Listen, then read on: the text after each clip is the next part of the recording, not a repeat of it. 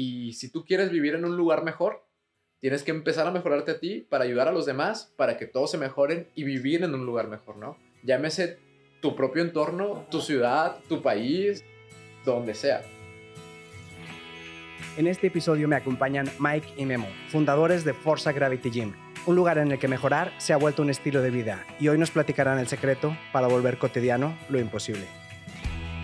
Yo soy Gabriel Jaime y una vez más quiero darte la bienvenida al podcast como Ser Extraordinario, el espacio en donde estoy seguro encontrarás las herramientas y la motivación para que logres salir de esa zona de confort que en ocasiones nos atrapa y no nos deja avanzar. Y si ya saliste de ahí, entonces es momento de que juntos impulsemos a más personas a dar ese paso. Acompáñame y hagamos la diferencia. Esto es como ser extraordinario.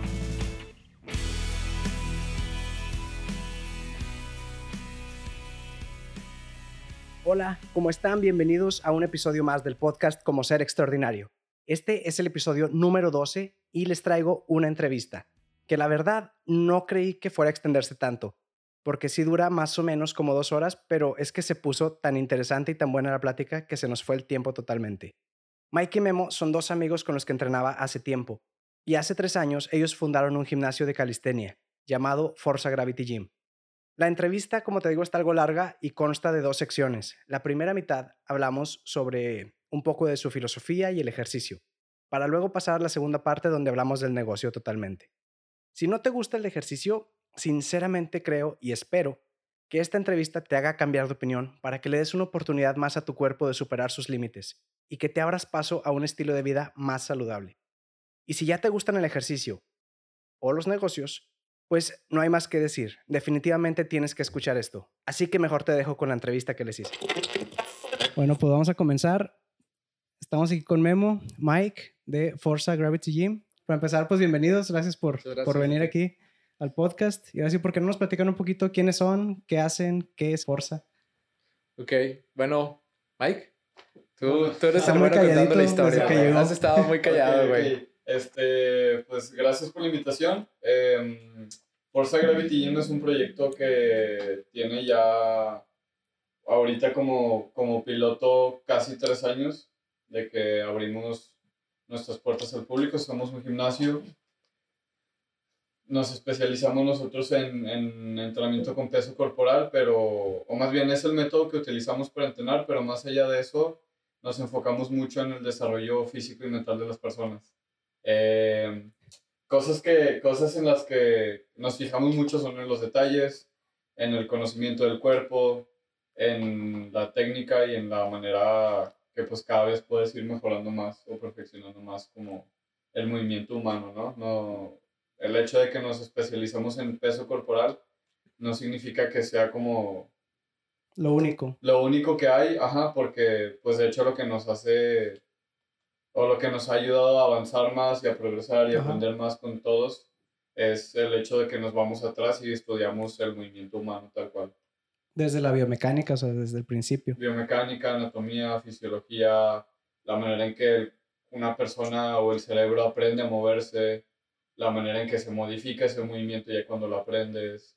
Sí, porque no es nada más de que, oye, me quiero poner mamey y sí, ponte a hacer lagartijas y unas tres barras aquí y te vas para allá y, sí, quedan. De hecho, al principio nos preguntan como, como que esperan que les digamos así ejercicios muy... Generales. Muy, no, no, hombre, así ejercicios así que nunca antes hayas visto, súper mamones. Hay que darle vueltas a la barra y Ajá, puro y le decimos, no, hombre, primero hay que empezar por lo, por lo primero, ¿no? Lo lagartija, abdominal, pull-up y como que se ve así muy sencillo, pero ya cuando empiezas a ver, pues precisamente todo ese detalle que se puede trabajar, toda esa calidad de movimiento, es cuando te das cuenta de que hay ahora sí como un mar muy profundo de exploración que hacer, ¿no? En cada uno de los ejercicios. Y cuando haces eso muy bien, lo, o sea, cuando haces lo más sencillo muy bien, puedes hacer lo más difícil muy sencillo. Y no al revés. Y luego, bueno, por ejemplo, ustedes ¿Cómo entraron al, al, mundo del ejercicio? ¿Qué fue lo que les dio por empezar? Bueno, quiero volver un pasito antes a lo que dice Mike, es, nos pasa muy seguido que las personas vienen con nosotros y nos dicen, hombre, está imposible eso que estás haciendo. Y pues claro, algunas personas que son avanzadas, que ya nos tocan atletas que ya tienen un tiempo entrenando o que ya tienen otra disciplina y nos buscan para complementar su disciplina, porque eso es, eh, nos pasa mucho. Este, pues claro que no empiezan a hacer lagartijas este, con aplauso y saltando, ¿no? O, hacen muscle ups o los llamadas banderas o todo ese tipo, o handstand, ¿no? Empiezas con, tienes que empezar desde ejercicios muy básicos que yo creo que todos vimos como niños, este, lagartijas, abdominales, solamente que la manera en que trabajas esos ejercicios, hacia dónde enfocas el movimiento, qué puntos de apoyo tienes, por qué la lagartija funciona y para qué músculos y depende también de cómo la vas a, cómo vas a mandar esa señal al cuerpo. Es la, la, diferencia de qué estás haciendo con ese ejercicio, ¿no? Sí, claro, no es lo mismo que te inclines un poquito hacia adelante, hacia atrás. Exactamente, pues. ahí, ahí, ahí, ahí puedes jugar con muchos factores y esos factores son los que precisamente a nosotros nos gusta estudiar y entender y saber por qué están funcionando así y bueno, el que más especializado es Miguel, este, pero nos, nos, eh, nos ayuda a entender qué está pasando con tu cuerpo, qué es lo que quieres lograr. Por ejemplo, nos ha tocado que justo, justo a trabajar con bailarines, tenemos poco trabajando con bailarines, pero también con otros tipos de atletas, van muchos, muchos atletas que son de escalar, entonces van entendiendo cómo empezar a comunicar su cuerpo o estimular ciertos músculos para ciertos movimientos que quieren hacer, ¿no? Entonces, este, bueno, quería como comentar eso porque muchas personas nos dicen, hombre, está imposible, yo nunca voy a ir a tu gimnasio, voy a hacer el ridículo. Y pues no, porque todos empezamos por un camino súper básico. Si tú me hubieras visto hace 10 años, que es lo que tengo entrenando, eh, hubieras dicho, no, hombre, Sí, bueno, es que este, llegan y quieren hacer lo mismo que te ven haciendo a ti cuando van llegando, ¿no? Sí, exacto, ¿no? Y, y pues es un camino súper largo y con mucha paciencia. De hecho, Hace, hace un poquito platicamos de que se está haciendo un blog. Justamente ese blog lo está escribiendo Miguel, que habla sobre el camino del entrenamiento. Y te vas a dar cuenta que hay muchas cosas que van a suceder y, y te van a formar como y ese lo ponen desde la perspectiva de la persona que va entrando. Exactamente, porque nosotros, yo creo, bueno, ahora que preguntas cómo empezamos todo esto, pues nosotros, al menos en mi caso, soy una persona que nunca pensó en el ejercicio, que estaba peleado casi con el ejercicio porque eh, desde la primaria tenemos este, este como pensamiento de que el, del, de el de educación física te ponía a dar vueltas. Como materia de relleno. Exactamente, a jugar fútbol y yo en mi caso pues no, no, nunca de niño me puse a jugar o tenía habilidades físicas y pues nada más iba y hacía el ridículo y vas y te pasa algo malo y te empiezas a pelear con eso y generas así como una resistencia a entrenar, ¿no? A hacer ejercicio. Pero con el tiempo, en algún momento, yo creo que, que el camino que todos, bueno, en mi caso, o muchos atletas pasan es te rompen el corazón y te vas al gimnasio porque tus amigos te llevan cargando de muertito. Clásico. Sí, entonces te, te, empiezas a entrenar, te sientes adolorido contigo y como que hay ahí un, una pelea entre quiero entrenar porque me hace sentir, este, olvidar y voy a ser mejor y me voy a poner bien mamado y ahora sí vas a ver. No, lo voy a poner celosa. Eh. Exactamente. y aunque muchos empiezan así, este, y en mi, persona, en mi caso personal fue así, te vas enamorando un poco o más bien un poco, te vas enamorando poco a poco del estilo de vida que esto lleva, ¿no? Y cada vez conoces personas más, en mi caso conocí personas más valiosas, este, y hasta un punto donde dijimos, esto lo tenemos que compartir, llega el, una de las personas más valiosas que he conocido es Miguel, que justo me, y muchas personas que están en este tipo de entrenamiento, que es, en, en las calles se conoce como street workout, porque empezó, creo que como a ti te tocó, empezaron los parques, entrenando y una experiencia muy bonita personal fue que cuando llegué a entrenar esto, las primeras personas que me recibieron me dijeron es que nosotros tenemos tantas ganas de entrenar que buscamos cómo hacerlo. O sea, buscamos la manera. Aquí hay unas barras. excusas ahí, en cualquier lugar. Y no hay excusas, entonces ese es como que lo más puro que hay, ¿no? Entrenar porque aquí nada más hay ganas de hacerlo. Y, este, y eso me cambió mucho el pensamiento de decir, no necesitas un gimnasio súper caro, no necesitas este, las instalaciones más cabronas. Exactamente. El clima. Como que ese tipo de cosas, si tú tienes un buen conocimiento, o más bien si tienes alguien que te guíe que, y que te guíe en serio, o sea, que sepa lo que está haciendo, como estás trabajando, y tienes esa motivación de las personas que están ahí porque aman entrenar, no hay manera de fallar. O sea, vas a alcanzar un éxito personal que te va a llenar todos los días de esa satisfacción. Y de hecho de eso se trata también Forza, ¿no? O sea, ahorita hace rato decía que Forza pues es un gimnasio, pero igual un poquito más allá o profundizando más en lo que es de manera filosófica o, o como hablando más soñador, no sé. Este, lo que ocurre es que Forza es todo un ecosistema donde, hay, donde vas a encontrar banda o gente que trae ganas de hacer algo, trae ganas de superarse, trae ganas de mejorar, trae ganas de hacer cosas nuevas y de aprender. Y todos, como sabemos que los demás que vamos a entrenar ahí o que estamos ahí tenemos ese mismo objetivo, somos muy abiertos en recibir a la gente que llega. Entonces llega alguien y es como, como a huevo, o sea, qué chido que vas a entrenar, no, no importa si... Si eres, vienes de cero o vienes lo que sea, ¿no? Si ya eres un super atleta olímpico, no importa si, si te acaban de operar o si, no sé, lo que sea, cualquier condición, este, o sea, no importa de dónde vengas o quién seas o cuántos años tengas, Forza es un espacio y es un ecosistema y es un grupo de gente que vamos a estar ahí porque queremos todos mejorar. Entonces, eso es parte como de lo que nos identifica también mucho. Bueno, de hecho, algo que de lo que me gusta, bueno, incluso desde antes de que fueran Forza, cuando estaban como Montem, algo que me gustó cuando empecé a entrenar con ustedes ahí fue que, bueno, además de que te cuidan bastante, como dices, o sea, analizan todo el movimiento, desde dónde empiezas, dónde terminas, el en todo. También algo que me gustó es que es como se vuelve como una familia, ¿no? O sea, no es nada más como que vienes a entrenar o sea, que ya terminé, gracias a Dios, sino que se volvió a una comunidad, como dicen. Ajá, es que imagínate que llegas y en, en, encuentras un lugar, gente que te acepta por quien eres, gente que celebra contigo las ganas que tienes de darle, de avanzar. Y pues vas a entrenar cuánto, cuántas veces te gusta. Cuando te gusta entrenar vas 5, 6 días a la semana, 7, sí. a veces hasta varias veces al día, ¿no? Entonces hasta estás este, esperando de salir para ir a tu entrenar. Pasas, ajá, pasas una buena, una muy grande cantidad de tiempo ahí en ese espacio con esa gente y compartes tantas cosas que luego normalmente en otros círculos sociales no entienden o te critican de que por qué entrenas tanto o de que es puro ego, nada más te quieres ver bien, no sé, lo que sea. este, y acá no, acá, pues acá nos apoyamos. Entonces se forma una comunidad, una familia una convivencia muy, muy, Sí, que se apoyen entre todos, ¿no? Ajá. Cuando, te ha tocado entrenar en un parque al aire libre. En la lluvia. nos tocó entrenar en la lluvia y llegas a esa a ese gusto de decir, es que voy a ir a ver a mis amigos, o sea, sales emocionado de decir, voy a ir a ver a mis amigos y voy a entrenar con ellos y vamos a darlo todo cada día, te, te sientes, o sea, con ganas de estar ahí, ¿no? Te vuelves esa, esa comunidad, esa familia, esos amigos, porque estás entrenando una para ser mejor y yo creo que la, la regla súper importante es cuando tú ya empiezas a hacer, ayuda a los demás. Cuando empiezas a ser mejor, cuando sientas que ya estás haciendo algo mejor, ayuda a los demás. Hace poco un amigo me dice, oye, ¿cómo, cómo manejan lo del ego dentro del entrenamiento? Porque creo que en el mundo todo este fitness, cuando alguien se pone super mamey y es el que camina así con la espalda cuadrada pasando enfrente de todos, pues aquí yo creo que tienes una responsabilidad súper importante. decir, si tú sabes más que el otro, ayúdale.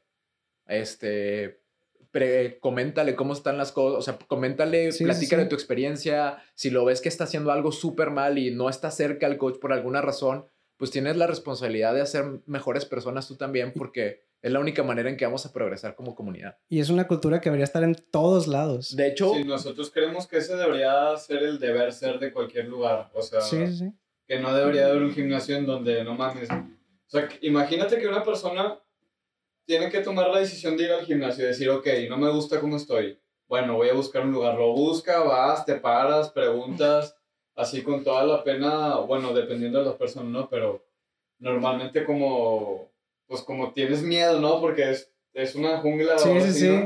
Llegas a la este, defensiva. Llegas así a la defensiva y luego llegas al gimnasio o llegas al lugar al que sea que, va, que vayas a entrenar y sientes así las miradas que te están viendo de que no, hombre, está una alarma, pues, pues como que va en contra de lo que se supone que debería de ser ese espacio, ¿no? Un espacio donde tú puedes ir a desarrollarte porque te quieres desarrollar y donde deberías encontrar a la gente que te apoye y que te asesore y que te oriente en cómo hacerlo, ¿no? Como que, como que pareciera que en el mundo real o en el mundo de los gyms es completamente al revés. Sí, y lejos de las miradas y del juicio, pues a veces la mayoría de la gente que no sabe, pues llega al gym y a veces nomás agarra las mancuernas porque lo vio en YouTube, lo vio en la tele y piensa que ya o, agarra una máquina que no sabe cómo usar, termina lastimándose y luego menos quiere volver al gimnasio o entrenar o lo que sea. Se hace como un círculo vicioso donde tienes una mala experiencia y a lo mejor lo intentas otra vez y tienes otra mala experiencia y después de varias pues piensas que eres tú el que no jala, ¿no? Como decía Memo hace rato. Sí, sí, sí.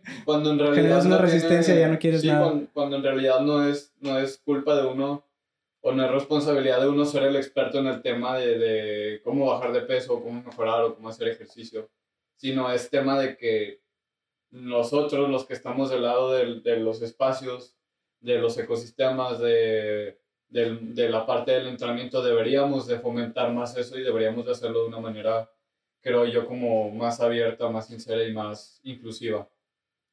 Y luego, ¿qué les dio por entrar a calistenia? ¿Empezaron directo en calistenia o estuvieron en gimnasio, digamos, tradicional antes? ¿O cómo fue? Bueno, en, los dos tenemos historias un poco diferentes de cómo empezamos a entrenar. Muy en mi caso, en mi caso, como te conté, es eso de te rompen el corazón, empiezas a entrenar en un gimnasio. Yo empecé en un gimnasio tradicional, pero pues, hace 10 años. Este. Y empecé, afortunadamente me tocó empezar a entrenar con un amigo que tenía ya algunos conocimientos sobre entrenamiento. Entonces me explicaba de, oye, te va a suceder esto, vas a empezar a sentir esto, las fibras musculares se recuperan y, y la clásica pregunta es, oye, ya una vez que esté mamado, ya puedo dejar de entrenar. este, y la respuesta, pues la risa, ¿no? Esto es, debes de saber Es un que una vez que empiezas para esto, empiezas para siempre. O sea, siempre vas a hacer ejercicio. Y mi papá, eh, él sí tiene mucho la cultura de entrenar. Y Ujú. ahorita él tiene ya 69 años y sigue, Sigue entrenando. Sigue corriendo. O sea, la vez pasada fuimos a jugar tenis y me puso una arrastrada y... este, o sea, es buenísimo en los deportes y él sí tiene esa cultura. Entonces, como que sí se te genera, yo creo que esa parte de que tu familia o alguien cercano a ti esté haciendo Sí, que ejercicio te impulsan a seguir. sí te genera esa parte. Yo cuando empecé a entrenar haciendo ejercicio, pues me dijo, pues éxito, mucha suerte y empieza. Este, yo empecé eh, entrenando en un gimnasio, del gimnasio de muchos años, este, pero nunca fui completamente consciente de lo que estaba pasando en mi cuerpo a detalle, ¿no? Por qué los ejercicios eran como los estaba haciendo. Empecé a entender poco a poco cómo se estimulaban, qué ejercicios funcionaban de cierta manera, hasta armar ciertos tipos de entrenamiento. Yo decía, ok, esto funciona así. Esto empezabas a hacerlo de manera ya consciente. ¿no? Exactamente, pero no tenía un, no, no, ten- no tenía un estudio Como intuitiva. de, exactamente, empecé a entrenar de manera intuitiva. Después tuve, tuve problemas también de que empecé a subir de peso porque aunque entrenara mucho, yo no cuidaba nunca mi alimentación. Y aparte también era como que el clásico chavo que iba al gimnasio y después en la noche... Este, Pues me como iba- muchos que, por ejemplo, los de americano, de que no, tú come lo que quieras y ya después vemos. ¿no? Exactamente, come lo que quieras, salía en la noche, me desvelaba, fumaba, tomaba, no excesivamente, pero sí ese estilo de vida del clásico muchacho que cree que por ir al gimnasio... este, Compensabas todo lo demás. Exactamente, ¿no? funcionaba, ¿no? Y entonces, no, porque realmente sí es todo un estilo de vida. ¿Qué fue lo que me cambió a mí? Tener problemas lumbares, tener, ir con una nutrióloga y que me diga, "Trae- tú haces mucho ejercicio, pero tienes sobrepeso, tienes niveles, los, altos de, los niveles altos de grasa, este, tu músculo, aunque entrenes mucho, no es un porcentaje amplio. Y entonces empecé, empecé para bajar de peso a hacer cardiovascular, ir a correr, empecé a en meterme más en temas de nutrición, a conocer nutriólogos, a preguntarles, a leer y bajé de peso. Y cuando bajé de peso, conocí a un amigo este, que, que estábamos platicando de los ejercicios y vi que había unos, unos chavos que hacían este, bandera y me llamó mucho la atención. Fuimos y llegué a Fundidora y me di cuenta que había toda una comunidad de ese tipo de cosas, que ahorita la comunidad es como, yo creo que lo, es mucho más chica. Eh. Nosotros Que cuando, que cuando empezaste. ¿o que cuando empecé, porque la, la comunidad, nos juntábamos en Fundidor, ahí conocí a Miguel, de las Los veces que nos juntábamos en, en domingos en Fundidora, y de ahí 2013. empieza esa historia de empezar a entrenar calistenia. Todavía lo Ajá. combinaba con gimnasio, hasta donde llegó un punto donde Miguel me invita, como estaba como coach en un gimnasio que se llamaba Evolution. Y era de calistenia Y ese era nada pura más. calistenia. Sí, ese gimnasio era de calistenia. Y ahí me fui, fui, fui a entrenar Te con fue él. atrapando ya. Exactamente, fui poco a Te poco. quedaste en calistenia. Este, sí, te empiezas, más allá de que el deporte, porque yo creo que cuando estás haciendo un gimnasio y vas a la calistenia, la mente es, o sea, el mismo conocimiento dices, ah, es que voy a perder músculo porque es con tu propio peso. Pero la realidad es que los ejercicios, todo lo que... Hay muchas maneras de estimular el músculo. Ah, bueno, calistenia, para, por si no quedó claro, es todos los ejercicios que son con tu peso corporal. ¿verdad? Como decíamos, de que lagartijas, muscle ups, eh, pull ups o dominadas, como le dicen. Exactamente. Entonces, este, empiezo a entrenar en Evolution, me doy cuenta que hay muchas cosas que a mí me faltaban precisamente porque tampoco tuve la cultura del gimnasio de estirar o de calentar. Calentar o entonces empecé a entender un poco más a mi cuerpo qué me hacía falta, por ejemplo, flexibilidad siempre fue un problema, hasta todavía estoy mejorando mi flexibilidad, pero tengo un problema. Este que, que cómo funcionaba mi cuerpo, cómo se estimulaba con ciertos ejercicios y sobre todo, en mi caso, mucho la alimentación. El entender qué es lo que estaba comiendo, o sea, no es, no es que es una dieta, es un, una alimentación, es como el, el ejercicio, es un estilo de vida donde entiendes qué estás comiendo y tú sabes qué le quieres dar a tu cuerpo y tu cuerpo va a reaccionar a ese estímulo que de comida.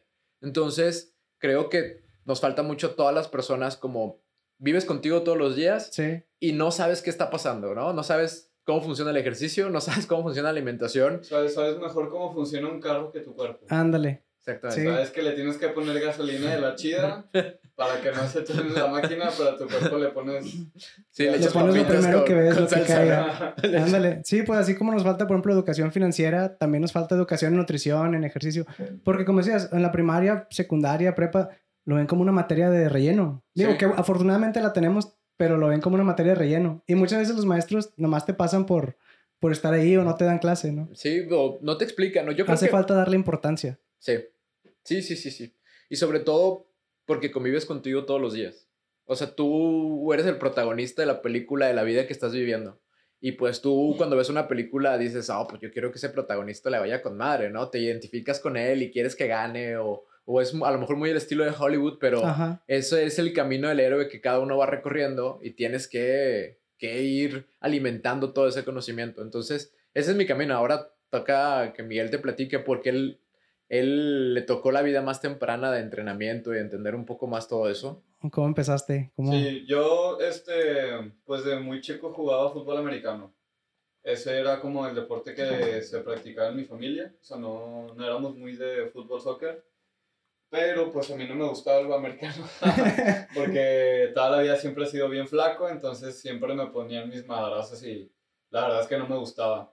Eh, o sea, yo de morro, yo de chico creía que era como pues una persona como débil, ¿no? Que no tenía mucha seguridad y demás.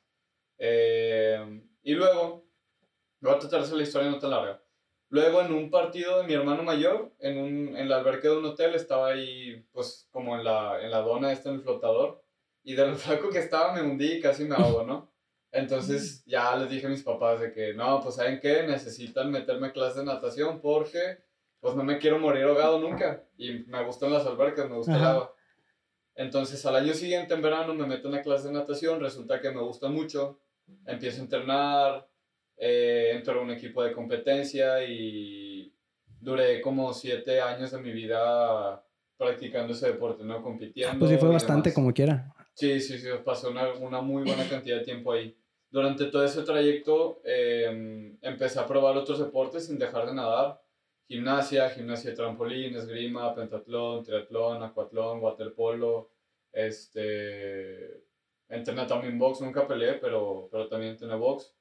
Y dentro de todo ese trayecto, pues fui aprendiendo todo lo que había en común de todos los diferentes deportes que, que me tocó practicar y todo lo que había de diferente. Entonces, eh, me dio una perspectiva muy buena de, de lo que es las diferentes destrezas que tiene una persona para desempeñarse en una actividad determinada. Sí, o sea, del, del, manejo de tu cuerpo. Del manejo del cuerpo y de la mente y la coordinación y la precisión y todo, ¿no? Entonces, durante ese trayecto también, eh, pues hubo una época en la que empecé a entrenar pesas para complementar, para mejorar mi fuerza, ¿no? Y ser mejor atleta en, en las competencias y mejorar mis tiempos cuando nadaba y demás.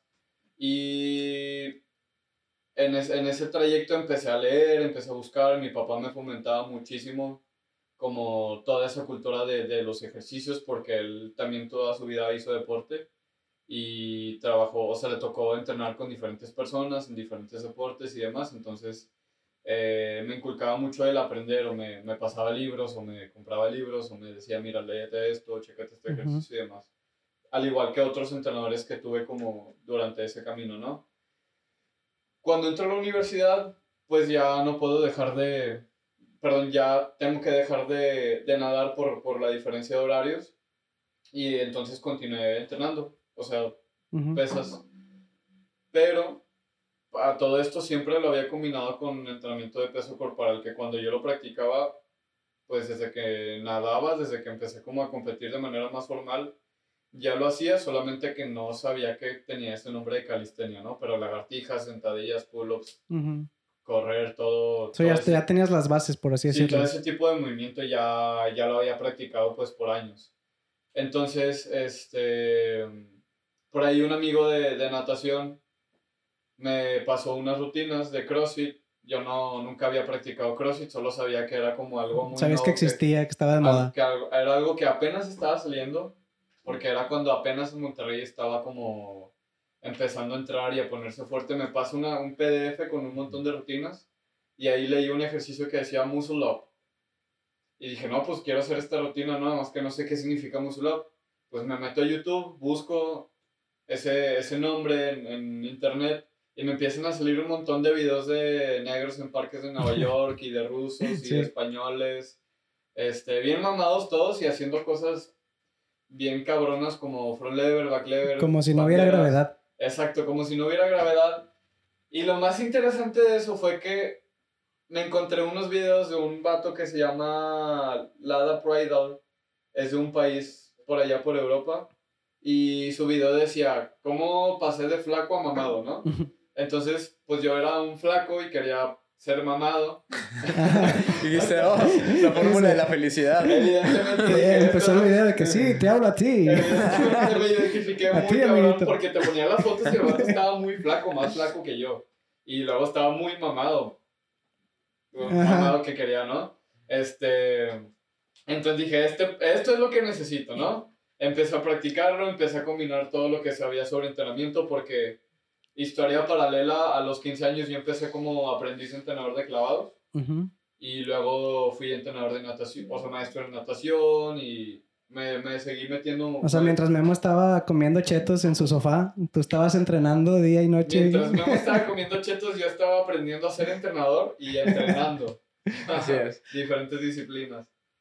A mí cuando, yo creo que en esa etapa, algo que a lo mejor después va a marcar algo pauta. A mí siempre me ha gustado mucho todo el tema de tecnología y todo el tema que tiene que pues, ver con inteligencia artificial y muchísimas cosas. Entonces ahorita vamos a platicar de hasta dónde llevan todas las herramientas que te deja la vida, pero bueno, vamos, vamos poco a poco. De que termine Miguel la parte de la historia. Termine su historia. Sí, entonces este, vi esos videos, empecé a entrenar, me empezaron a salir los ejercicios, el muscle up y el parado de manos, que también ya lo había medio practicado cuando hacía gimnasia y clavados y demás.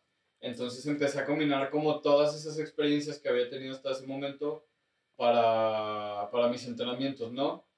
Pasa el tiempo y empiezo a juntarme con la comunidad, que es donde dice Memo que, que nos juntábamos en Fundidora por ahí de 2000, finales 2012, principios 2013. Eh, ¿Y era mucha banda la que iba?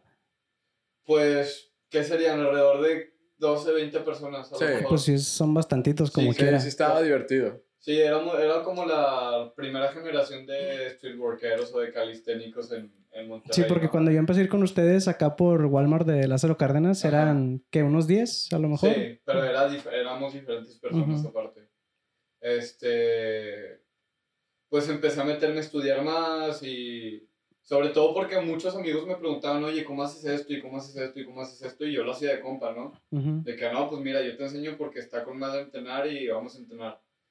Este, a tal punto que, que empecé a entrar en proyectos. El primero fue uno que se llamaba Mechanical Workout en conjunto con un CrossFit que ahorita está, que ahorita está corriendo y es de los mejores en Monterrey, se llama Mechanical CrossFit. Este, entonces abrimos un espacio, un, un amigo, Jair y yo, en donde empezamos a, a enseñar a la gente ¿no? esta disciplina. Eh, pasa el tiempo, me cambio yo a otro proyecto que se llama Evolution, que es cuando llega ahora sí Memo como a entrenar ya conmigo como entrenador. Igual, dura cierto tiempo, este, pasan varias cosas, tenemos que cambiar como de, de, de proyecto, cerrar ese ciclo. Y el paso siguiente fue irnos a un parque, el parque que, que mencionas tú, que, que en ese momento pues decidimos llamarnos Mountain Street Workout eh, donde estuvimos ahí como año y medio más o menos. Y en ese año y medio a mí en lo particular me tocó viajar muchas competencias, o sea, todo, todo lo que ingresaba como de dinero de la gente que entrenaba ahí, este, lo invertía yo en viajes de competencias o en, en eventos que tenían que ver con calistenia, tanto aquí en México, en Guadalajara, este, Morelia, Michoacán, Guanajuato, no, sí, Guanajuato, este... Bien paseado. Los Ángeles, sí. Entonces me tocó entre tener experiencias aquí en México y en Estados Unidos donde empecé a ver la manera en que la gente hacía las cosas o la gente que estaba pues abriendo gimnasios o, o entrándole como a esta industria hacía las cosas de una manera y, y se me empezó a abrir mucho la mente a tal grado que dije pues como que creo que yo puedo hacer esto porque si estoy en el parque y me, me funciona así y estoy aprendiendo como de la manera en que lo están haciendo en otros lugares y eso me nutre mucho, pues como que se puede hacer algo, ¿no? Entonces, durante todo ese rango de experiencias, nos tocó a Memo y a mí, pues ponernos de acuerdo o, o coincidir en muchas cosas, en muchos viajes, en muchas experiencias, hasta que llegó un punto en el que dijimos, pues podemos hacer esto, lo podemos hacer muy bien, o nos puede ir de la fregada, como cualquier Cualquiera cosa, de las ¿no? dos, sí. Este, dijimos, no, pues, pues vamos a darle y fue cuando empezamos a trabajar ya en, en Forza Gravity Gym como, como el prototipo, como el piloto de un modelo de negocio y de un ecosistema de entrenamiento con el que pretendemos pues romper muchos paradigmas y ahora sí que como quien dice revolucionar la industria del fitness o del entrenamiento tal como se conoce ahora, ¿no? Es que les quería preguntar también ahorita, digo, volviendo, ahorita es que ahorita hablamos del negocio, porque como que ya sí tenía pensado como que preguntas primero de ustedes, de ejercicio y luego del negocio, entonces, para que encuentres proyectos, pero por ejemplo les quería preguntar, ¿cómo se motivan ustedes para entrenar todos los días? Porque, como decías, por ejemplo, tú llegaste con el corazón roto y voy a entrenar, tú venías del mundo de la disciplina, pero la, la gente que les llega nueva, por ejemplo, porque hay muchos que llegan, se inscriben, van un mes o a veces menos y, y dejan de ir. A mí, en lo personal, como motivo, cuando se vuelve un estilo de vida, cuando tú todos los días te levantas y dices, ok, hoy voy a desayunar y luego voy a hacer, este, voy a trabajar y N cantidad de cosas que estás haciendo, entrenar llega, está entre esos, esas partes ya de tu vida, Es ¿no? como Ahorita- desayunar. Dices. Sí, es como desayunar. Ahorita siempre cuando voy a entrenar, primero limpio mi pensamiento y digo, ok, este es un momento donde le voy a dedicar algo hacia mi cuerpo para mejorarlo. No tengo un objetivo, no estoy pensando en, oye, voy a llegar a ser este Mr. Fitness o voy a ir a una competencia. Esto es un momento donde todos los días estoy, bueno, y esto es muy personal, trato de aprender algo y de mejorarme. Entonces, pero eso es como mi objetivo a nivel vida. Entonces, eh, parte de esa mejora es, físicamente siempre he sido un- un- una persona que no fui muy agraciado, digamos que en, en temas de ejercicio. Ajá. Entonces, esto es algo que, que me, me doy a mí mismo para seguir mejorando ese aspecto y la verdad, te sientes muy feliz contigo.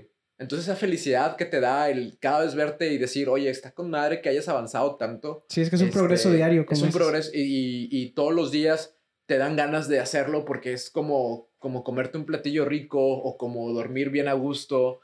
Cuando se vuelve esa parte de tu vida, no lo puedes dejar de hacer. Es como decir, hoy no voy a dormir. No, no mames, o sea, nadie piensa eso, ¿verdad? Pues no, nadie no dice, no voy a dormir. Igual, o sea, no, hoy no voy a entrenar, no, es, hoy tengo ganas de entrenar y te da gusto entrenar y lo haces para ti, lo haces por ti porque es una mejora personal como el comer un alimento saludable, como trabajar y hacer algo que te apasiona. Eso es mi manera personal de motivarme.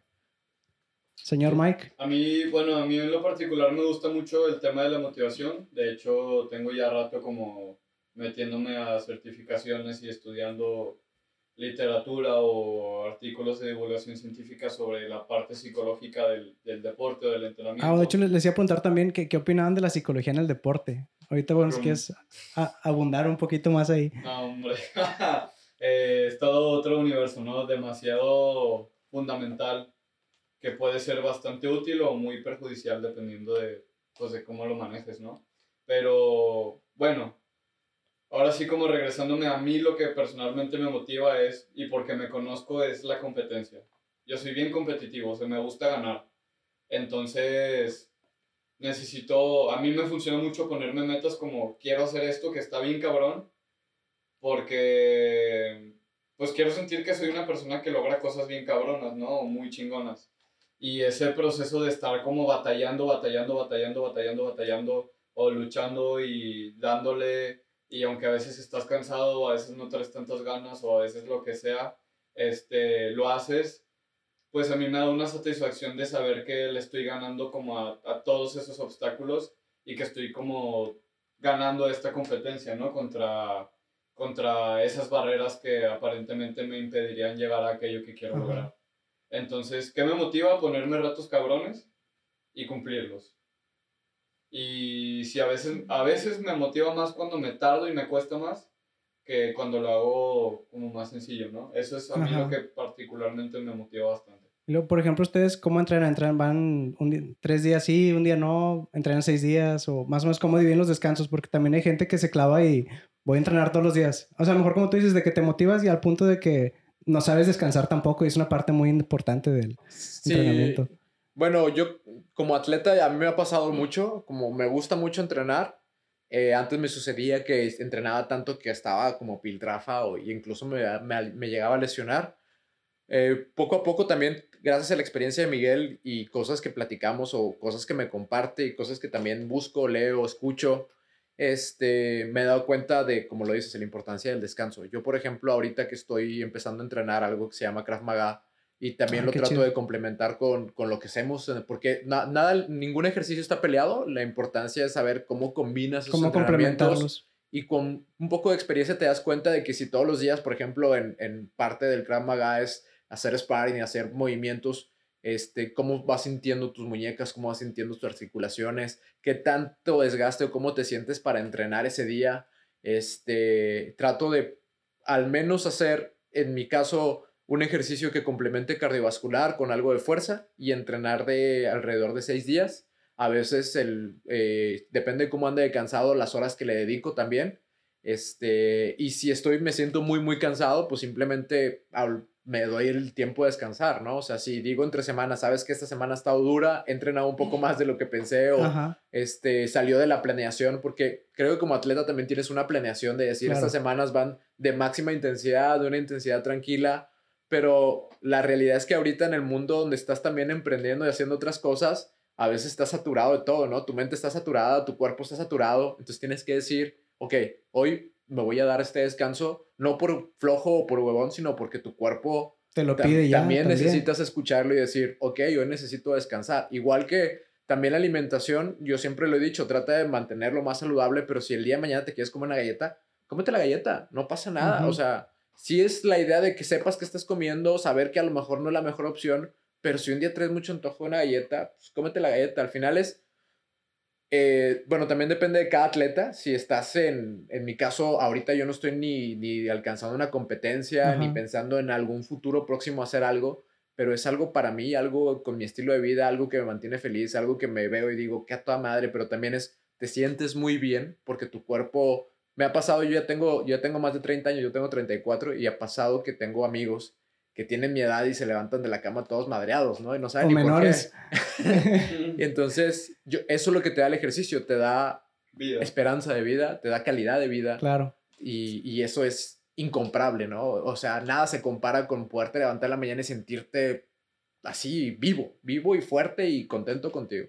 Yo también te preguntaba eso porque hay mucha gente, pues que dice, es que no tengo tiempo, es que no tengo dinero, algo de, bueno, mis, de mis cosas favoritas de la calistenia es que lo puedes hacer en tu casa, lo puedes hacer en un parque, como decíamos hace rato. Sea y cuando sea. Ajá. Y no es de que es que no tengo dinero o es que no tengo tiempo. Puedes dedicarle a lo mejor media hora ahorita, por ejemplo, y con eso lo tienes.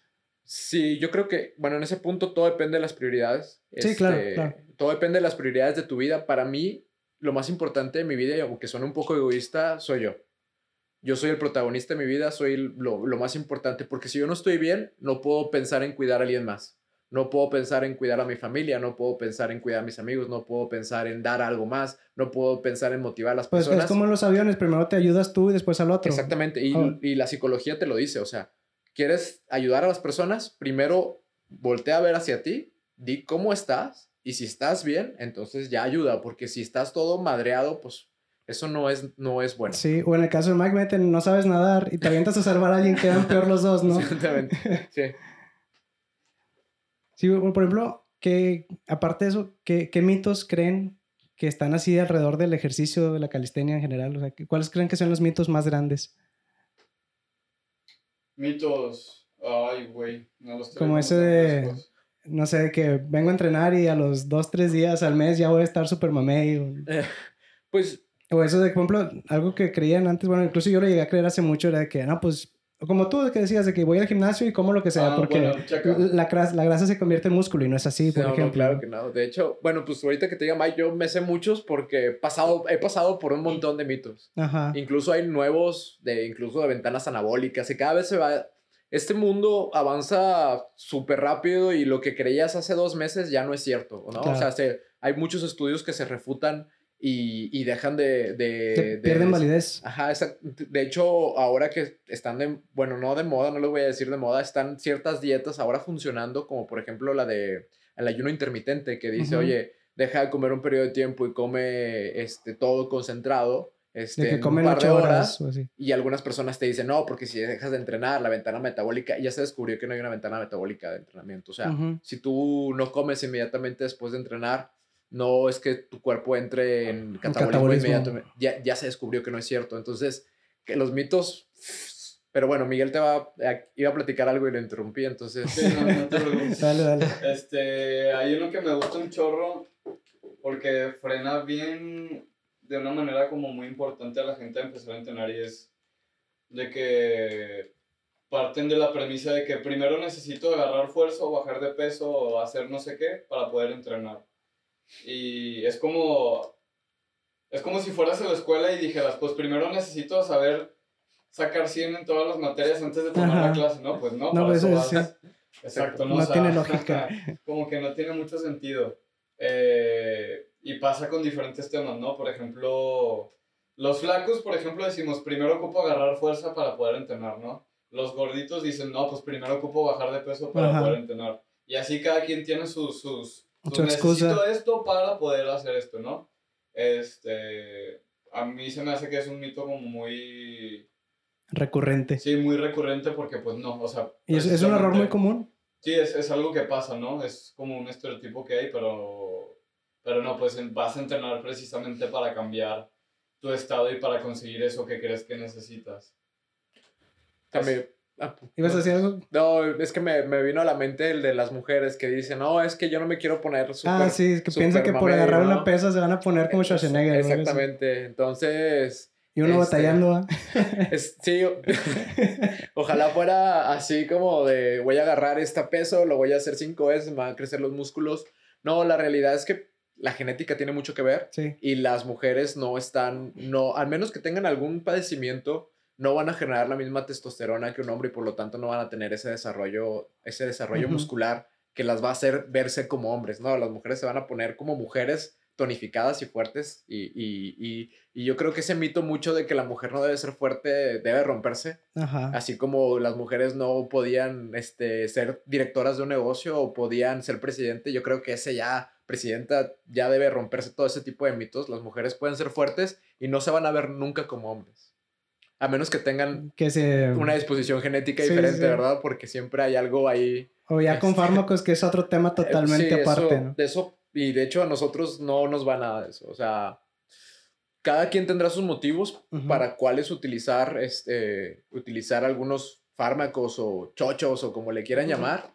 Este, pero a nosotros no, no le vemos la razón de, oye, si estás haciendo esto para estar más saludable y estás tomando cosas que probablemente puedan dañar tu... Que te pones en riesgo. Exactamente, pues no, no, no hace mucho match. ¿Qué otros errores ven así muy comunes de la gente que empieza? Em, a mí me gusta mucho uno como que le atribuyan todo el peso del cambio a un solo factor de, de, del estilo de vida, ¿no? Como todo el ejercicio, toda la alimentación. a ver, ¿qué, ¿qué, ejercicio tengo que hacer para bajar de ah, peso? Ah, ya.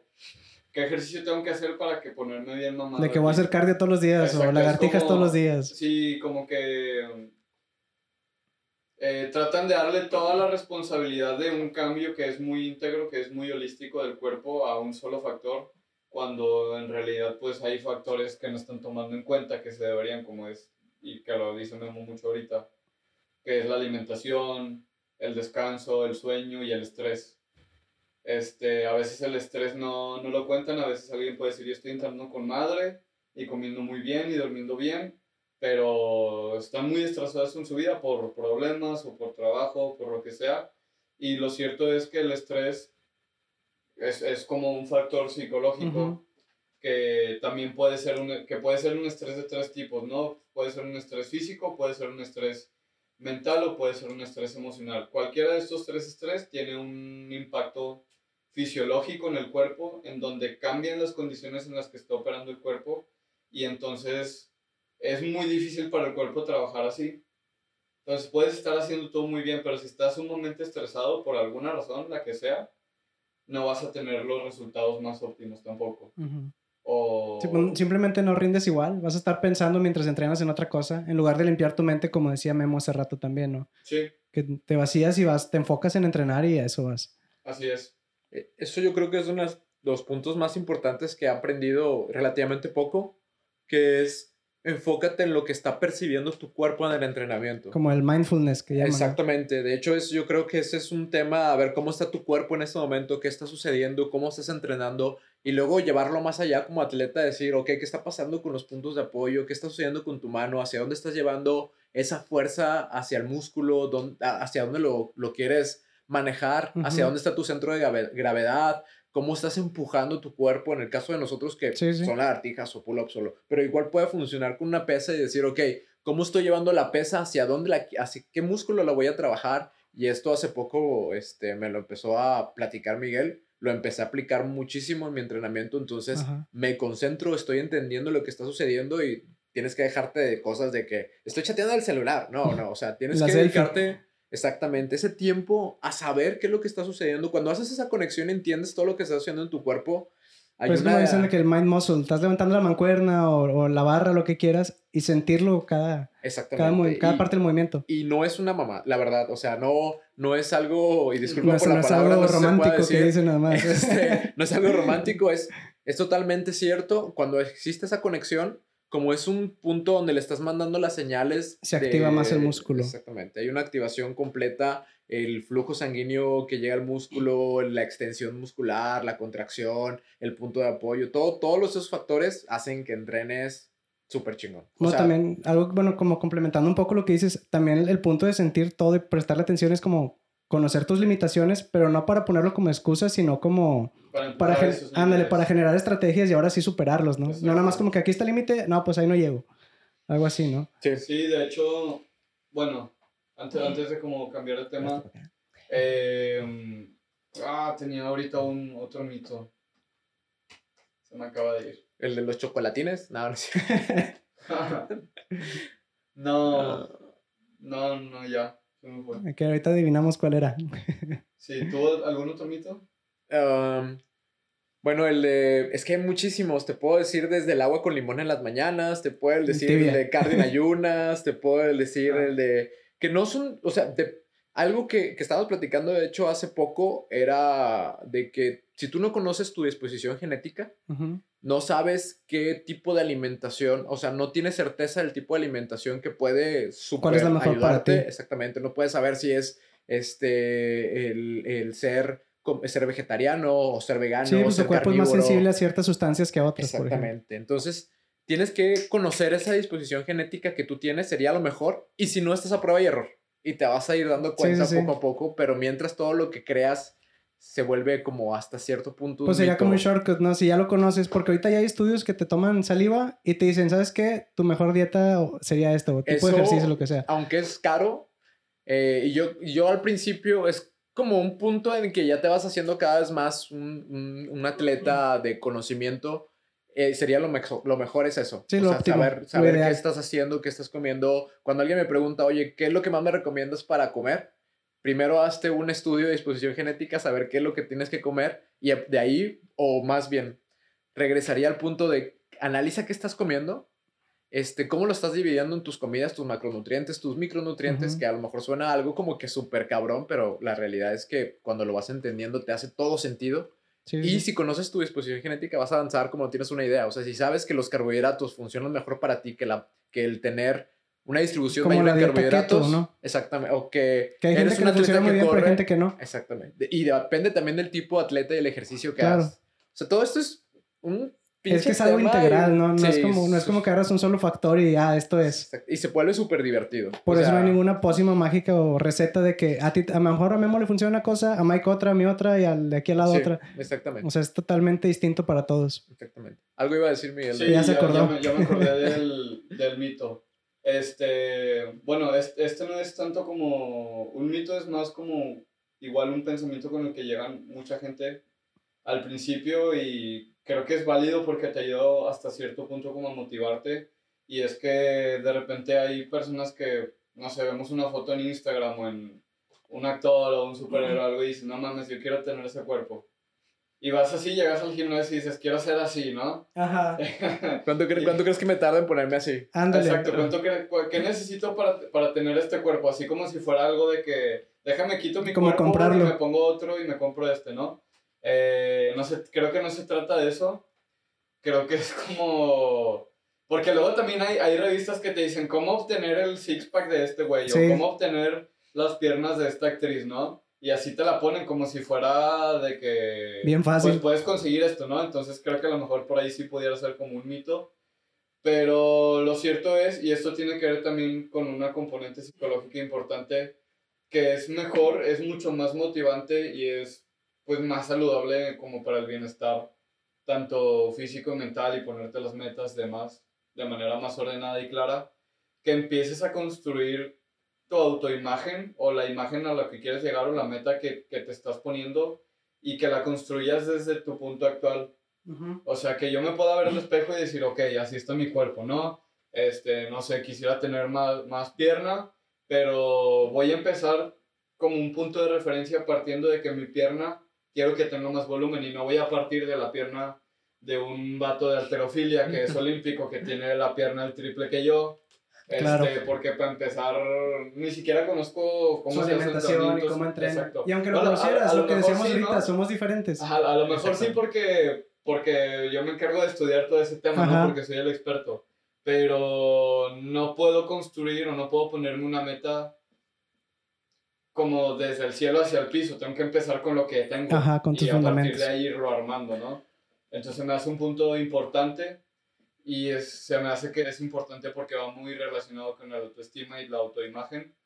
Este, y ese tema, yo sé, creo que es como algo importante, ¿no? Bueno, algo también de ahí de lo que mencionabas, de que ves la foto de no sé quién, o la revista Men's Health o Women's Sí. Health, de que, sí, mira, te vas a poner como este en Sí. tres semanas. sí, Es Sí, que- también. Bueno, para empezar, mucho tiene Photoshop, si no es que la mayoría o todo. sí. Y aparte también, no es como que ellos se pusieron así en las tres semanas que dicen, o sea, llevan meses, años de entrenamiento No, y aparte, de aparte, para la sesión de fotos se preparan de que se deshidratan y, y todo lo que hacen, ¿no? Sí, sí, tienen Están ahí un mes antes matándose casi para esa foto nada más. Ajá. Termina la foto y otra vez regresan a- al mantenimiento. Y independientemente de eso, a ellos les pagan por verse así. Ándale. Entonces, el día que a Y alguien a le un paguen mortal, por verse pues- así, pues decimos, no. ok, vamos a meterle esto, ¿no? Pero creo que no se trata como de agarrar algo que está afuera y muy ajeno a uno y, y tratar de empatarlo, sino verse uno mismo y a partir de ahí qué cambios voy a hacer o qué mejores voy a trabajar. Otro, otro mito que, a ver, si, a ver si es mito, ¿no? Este, Tú échale. que se me hace importante es como que la gente llega a un lugar y dice, no, es que sabes que yo no, yo no soy potente, ¿no? Yo no tengo fuerza, o yo no tengo flexibilidad, o yo no soy resistente. Pues no, la verdad es que nadie lo es por naturaleza. Pero sí tenemos, el cuerpo tiene un potencial para desarrollar y por eso es por lo que se entrena. O sea, no, no va a ser algo así como que, ah, si tú eres fuerza, vamos a entrenar fuerza. O tú eres, Ajá. tú no eres flexible, bueno, nunca vas a ser flexible. Sí, pues ¿no? que cada uno tiene sus retos, como decías tú, te es mejor con flexibilidad, pero traes más fuerza y todo, o sea, Exacto, es, cada es uno un- tiene lo suyo, ¿no? Es una cuestión de que el, el cuerpo humano, el cuerpo físico, tiene potencial para desarrollo y tiene potencial para desarrollar varias capacidades, ¿no? Y todas se pueden entrenar y todas se pueden desarrollar con el debido entrenamiento y no es una cuestión de que no soy flexible, nunca voy a ser flexible. Es ok, no soy flexible, quiero ser flexible. Sí, sí, se puede. ¿Cómo? No quiero ser flexible, no pasa nada. O no quiero ser flexible, pero lo necesito por una cuestión de salud, que es lo que necesito hacer para, para por lo menos estar bien. Alcanzar el promedio, digamos, lo necesario. Para, cumplir con lo mínimo que necesito para no, pues para no estar mal. enfermo. Ajá, exacto. Hace un momento preguntabas qué consejo o qué le podemos o por qué creemos que las personas este, dejan de entrenar. Yo creo que somos muy poco conscientes de lo que está sucediendo con el cuerpo. Lo platicaba hace un momento también. Este, y para las personas que van entrenando, puedes empezar generando pequeños objetivos de lo que quieres lograr a partir del punto donde estás. E ir midiendo esos objetivos te va a ayudar muchísimo a saber que estás mejorando. Es decir, eh, nosotros, por ejemplo, cuando llegas, algo de lo que hacemos es una prueba de rendimiento. También tienes derecho a ir o tienes, tienes de, bueno, con tu inscripción tienes derecho a ir a una valoración nutrimental porque realmente es bien importante que lo hagas y saber en qué, cómo empezaste, ¿no? ¿Cuál es, y de hecho, si yo le pregunto a cualquier persona, ¿cuál es tu porcentaje de grasa y músculo? Van a decir, no saben. Ni idea. Oye, este, ¿cómo está tu retención de líquidos? ¿Cómo está tu colesterol? ¿Cómo está esto? Ni idea. Y, y por eso creo que tenemos un gran problema. aquí, bueno, por lo menos no sé en otros países, pero por lo menos aquí en México no tenemos la cultura de checarnos regularmente. No, no tenemos, nada de cultura. Si gente no va al dentista, menos va a checarse de grasa o algo así. Entonces, eh, vale mucho la pena hacerlo desde un principio. Incluso también tenemos una valoración con un quiropráctico mm. para que revises, pues, en tu vida cómo has pasado por una serie de procesos y no saben cómo estás tus articulaciones. Sí, pues para no afectar a lo mejor tu rango de movimiento, por ejemplo, un ejercicio, ponerte una rutina más personalizada. O que vienen atletas con lesiones. En mi caso, por ejemplo, yo tengo una, me hice una lesión, una lesión lumbar donde tenía un problema lumbar que se fue corrigiendo poco a poco, pero todavía padezco de ese problema. Pero nada que ver cómo estás ahorita, cómo estabas antes. Entonces, eso nos permite, uno, conocer también al atleta y dos, entender el punto de partida y, ya ser un poco más realista, o no un poco, más bien ser muy realista en sus objetivos próximos. Más y medirlo. Sí, que, y que lo podamos medir y luego ir poco a poco midiendo ese progreso. Pero la realidad más importante es, no vas a hacer ejercicio, no vas a comer saludable por un rango, un rango de tiempo. Esto es para toda la vida y para ti, porque ¿cuánto tiempo quieres? O sea, bien fácil, ¿cuánto tiempo duerme? ¿Cuántos, cuántos días duermes y cuántos días no? Pues todos. ¿Cuántos días comes y cuántos días no? Pues todos, ¿cuántos días este, quieres seguir o cuánta esperanza de vida quieres tener? No, pues la más posible, pues tienes que alimentar a tu cuerpo de todo ese tipo de cosas, ¿no? Alimentación saludable, mentalidad saludable, hacer ejercicio, no, mm, tal vez no con el fin de hacer un superatleta. Sí, o sea, no, a lo mejor no para competir, pero ¿cómo dices? Para alargar tu vida. Exactamente, para, para vivir más, o sea, ¿quién, si yo te dijera, ¿quieres vivir más y mejor, sí. Vivir más con mejor calidad de vida y pues... Sí, porque vivir más, nada más por vivir más, pues no es muy alentador que digamos. exacto, y más sin calidad de vida, ¿no? O sea, puedes vivir 100 años, pero imagínate que a los 50 años te puedas Pero pasas los últimos 20, 30 en cama, pues no. No está divertido. Bueno, de hecho, algo que mencionabas también bien importante es que tienes que medir, porque pues si no mides, el progreso pues prácticamente no cuenta, no, no existe. Exactamente. Y, y lo poquito que haya o no, no te vas a dar cuenta. Y, y eso precisamente nos a dar cuenta que a los mismos atletas, pues te desmotiva porque no encuentras qué está sucediendo. O sea, sí, ya estás haciendo ejercicio, ya estás entendiendo qué está sucediendo, ya estás entrenando. Hay varios factores. Uno, entender qué está pasando en tu cuerpo, cómo estás progresando. Y dos, el tema de cultura. ¿no? O sea, el tema de cultura de platicarte qué está pasando en tu cuerpo, por qué el ejercicio es así, por qué va a suceder en tu mentalidad. Y yo creo que, que hay un punto donde como te cambia el chip y despiertas y te das cuenta que eso es para ti que estás haciéndote una mejor persona y que siendo una mejor persona es la única manera de ayudar a otras personas y que haciendo eso es la única manera en que la comunidad va a poder lograr mejorar y, y si tú quieres vivir en un lugar mejor, tienes que empezar a mejorarte a ti para ayudar a los demás, para que todos se mejoren y vivir en un lugar mejor, ¿no? Llámese tu propio entorno, tu ciudad, tu país. Donde estés. Donde sea. Y a veces ni siquiera porque bueno, por ejemplo, ahorita Memo dice mucho la palabra ayudar, a veces ni siquiera necesitas como tú activamente hacer algo por los demás, no porque no lo quieras hacer o, no, o porque nosotros no queramos, pero lo que voy es lo siguiente, simplemente cuando tú como persona empiezas a ser mejor, normalmente inspiras o impactas un cambio a tus personas alrededor, aunque no hagas nada más que preocuparte por mejorar tú. Entonces eso es también por ahí muy importante. Sí, pues vas contagiando esas ganas de ayudar también a otros. Se va expandiendo, que es la idea, ¿no? Exacto. Así es. Muy bueno, pues, bueno, ¿vas a decir algo? No, no. Ah. Bueno, es decir, siguen para pasar ahora sí un poquito aunque sea el negocio. Eh, les iba a preguntar, por ejemplo, ¿cuál creen que ha sido su mayor reto en, pues, en toda esta etapa que han tenido, todo este tiempo? ¿Cómo lo superaron? Pues seguí, bueno, voy a platicar por lo que a mí me ha tocado vivir. La realidad es que este, el que más ha estado tiempo en el negocio es Miguel. Yo hasta poco me incorporé a tiempo completo, siempre tratando de ayudarlo en todo lo demás. Pero creo que desde el primer día ha habido retos. O sea, a nosotros nos tocó, a nosotros nos tocó poner las barras de, de nuestro gimnasio. Nos ayudó, de hecho, un amigo nuestro que tú mismo conociste, que es Georgie. Este, pero a nosotros nos tocó limpiar el local, poner las barras, este, poner, eh, de hecho las, las barras están cimentadas sobre un tipo de madera porque nos dijeron no pueden perforar el piso y no se mueven porque afortunadamente, afortunadamente Miguel también es ingeniero, entonces, ah.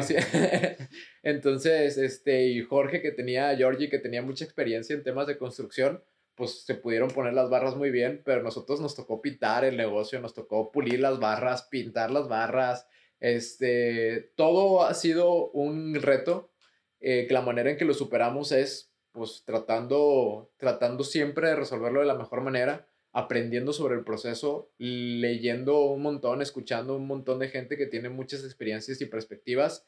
Y, y yo creo que hay un tema de sí trabaja duro, pero también tiene una, tener una estrategia de cómo vas a trabajar duro para qué, ¿no? Pero inteligente. Eh, sí, exactamente. Trabaja duro, inteligente y con el tema de, de, resolver los problemas. Y siempre va a haber, y no dudo que mañana van a haber problemas muy cabrones, pero pues no te tiene que dar miedo. La vida, la vida no te debe dar miedo. Yo creo que... Mm, no sé cómo definiría el reto más difícil, ¿no? Tal vez sería como pues ahora sí que el reto de tener un sueño y querer cumplirlo, ¿no? A pesar de que hacemos las cosas de una manera muy diferente a lo convencional en muchísimos aspectos, por la misma naturaleza de lo que queremos lograr. Eh, cosas como cosas bien sencillas como tener el sueño por ejemplo de que los entrenadores tengan un salario pues muy chido para que puedan tener una buena calidad de vida en otros lugares te van a decir no hombre este cómo le haces para pagarle menos a la persona no y nosotros es, no mames, o sea, Siempre lo que buscan es pagar menos. ¿Cómo lo hacemos para, para, que, para que nuestro equipo de trabajo le vaya muy bien y que este, o sea, que todo este proyecto sea sostenible? Y eso resume mucho, mucho como de, de, de ese reto que hemos tenido que es que de repente llega la gente y nos dice que, oye, deberías de hacer, deberías de poner clases porque es más fácil controlar qué tanta gente va, o deberías de poner esto porque es más fácil no sé, cobrar mejor o, o, X, lo que sea, ¿no? Siempre buscando como, como que siempre nos han llegado muchas ideas o muchas sugerencias, consejos así, que no es, que se agradece, ¿no? Como que se sí, porque no, está de más. Ajá, pero siempre, o a mí me ha tocado mucho que, que me den consejos de, de cómo hacerle para tener más dinero de la manera más rápida posible. Y nosotros ahora casi, casi que día con día hemos defendido nuestra idea de que no estamos haciendo esto meramente por, el, por la percepción económica o por, por cómo hacernos ricos, sino que lo realmente importante es este, pues tener ese impacto en la gente que, que es como romper los límites, no, no es como es ese impacto de, de que todos podemos romper los límites y ser mejores de lo que creemos que somos capaces, ¿no?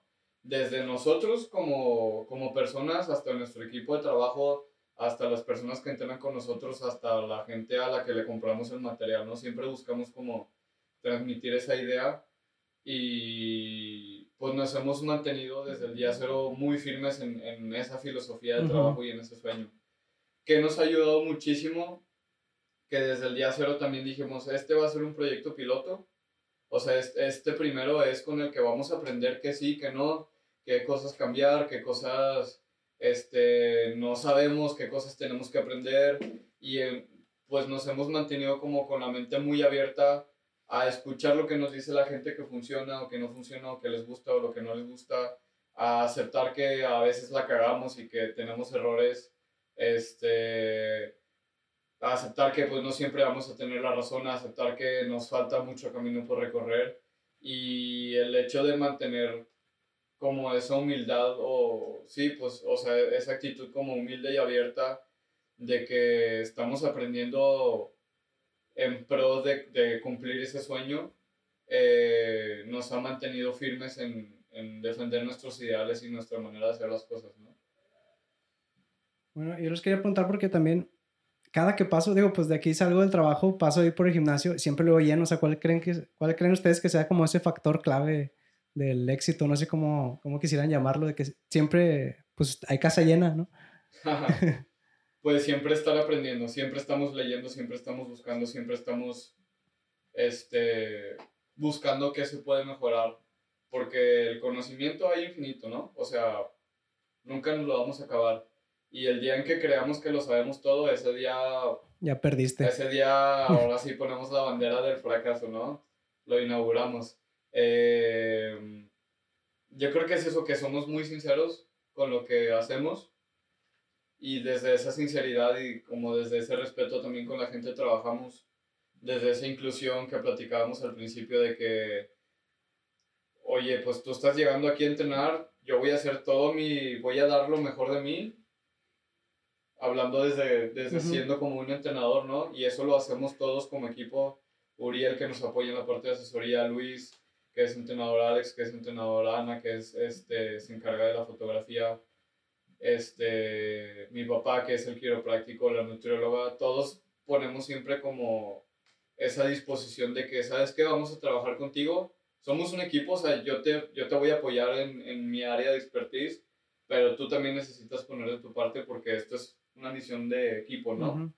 Entonces, ese tipo de actitudes creo que son las que, las que nos han hecho ir, ir y seguir progresando. Además de, por ejemplo, como dices, tener una actitud bien enfocada y saber lo que quieres, porque como me comentan, pues desde el principio, desde el día cero, ustedes ya sabían lo que querían, para dónde iban. ¿Qué, qué otra herramienta o hábito crees que sea necesario para alguien que quiere comenzar un negocio? No digo, a lo mejor no gimnasio, lo que sea, poner ahí yo creo que es bien básico. Leer, escribir y hacer las cosas. Hacerlas, hacerlas. Leer porque, pues en México no tenemos mucha cultura de leer. A veces en la misma escuela no leemos. Yo estoy en el TEC y hay mucha gente que no tiene ese hábito. Eh, y lo cierto es que leer te, te forma el pensamiento, ¿no? Te hace muy crítico y a la vez te hace muy empático. Entonces te da como una versatilidad mental muy buena para desarrollar ideas o para, para generar propuestas, ¿no? Escribir porque necesitas comunicarte y el hecho, tú puedes aprender algo, pero si no sabes cómo comunicarlo está muy cabrón, porque siempre trabajas con personas, con equipo, con clientes, con alumnos, con atletas, con colaboradores, con... Sí, pues un negocio siempre es tratar con gente. Ajá, y necesitas tener una capacidad de expresión muy, muy, muy pulida para ser claro en lo que ser quieres asertivo. Exacto, para no perder tiempo, básicamente. Este, hacer las cosas, pues hay que hacerlas, si no las haces tú, nadie las va a hacer. No, también me comentaban que e, es como un, bueno, este proyecto es un piloto, digamos, como la versión beta, pero más o menos, que, ¿cuál es el plan ya que tienen a futuro o qué están haciendo? Porque me decías que tienen más proyectos pegados a este, ¿no? Bueno, más que proyectos pegados, este es un proyecto que tiene muchísimas cosas que se están haciendo a la vez. Este, nuestro límite es, pues no tenemos límite, o sea, queremos llegar, a lo mejor se va a escuchar un poco eh, gracioso si lo escuchas así nada más, de que queremos ser internacionales, o sea, queremos llegar a todos los lugares del mundo. No tenemos, no tenemos ese límite de por, qué, no? lo queremos hacer, por qué no. Este, el tema y, y cómo lo vamos a estar haciendo, trabajando como lo, con mucha estrategia, como lo hemos estado haciendo con un muy buen, este, un buen concepto, un, un todo un servicio de valor súper integral, este, y paso a paso, ¿no? Así como empezamos en este piloto, paso a paso, ¿qué estamos haciendo ahorita? Estamos aprendiendo, en mi caso, por ejemplo, yo vengo de una empresa de tecnología, me tocó pasar por muchos procesos este, y antes de esa empresa de tecnología, toda mi vida he estado como trabajando en ese, en esa, ese ramo. En ese ramo. Entonces me ha tocado ser desde el chavo que arreglaba computadoras hasta ser desarrollador, trabajar en muchos proyectos afortunadamente. Me tocó trabajar con gobierno del estado, me tocó trabajar con, este, eh, perdón, con universidades, me tocó trabajar este, en empresas de innovación tecnológica. Y todo eso me ha llevado, la última empresa donde trabajé, trabajaba mucho con marketing digital Trabajaba mucho con herramientas de, de, desarrollo de software para expandir empresas, para hacer de startups a hacer empresas grandes. Entonces, ese tipo de herramientas a nosotros ahorita nos ayuda porque el futuro de todo, de todas las empresas va a ser digital. Aunque muchos no quieran. Sí, y lo está pasando, ¿no? O sea, yo recuerdo que hace 20 años yo decía, no, pues es que las aplicaciones, o sea, todo lo que tiene, perdón, no 20, hace 10 años yo sabía que iba a haber una parte donde vas a entrar a una página y ahora ya son aplicaciones donde vas a tener un montón de datos, este, información y vas a poder ya, Pues el celular ya reemplazó mil artículos. Exactamente, entonces, y sé que, que el mundo y lo, todos los expertos te dicen va a ir a digital, ¿no?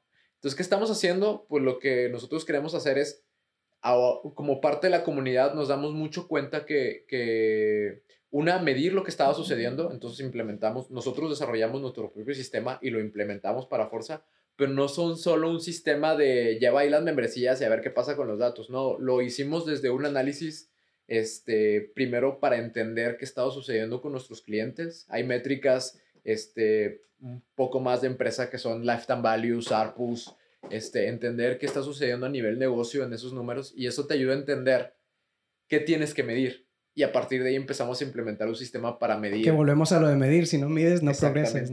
Y empezamos a desarrollar un, y, y, a lo mejor voy a hablar mucho de mediciones porque la última parte que estuve trabajando en empresa fue de Business Intelligence. Este, y me tocaba mucho, entendí que todo lo que estaba haciendo al final era para medir resultados.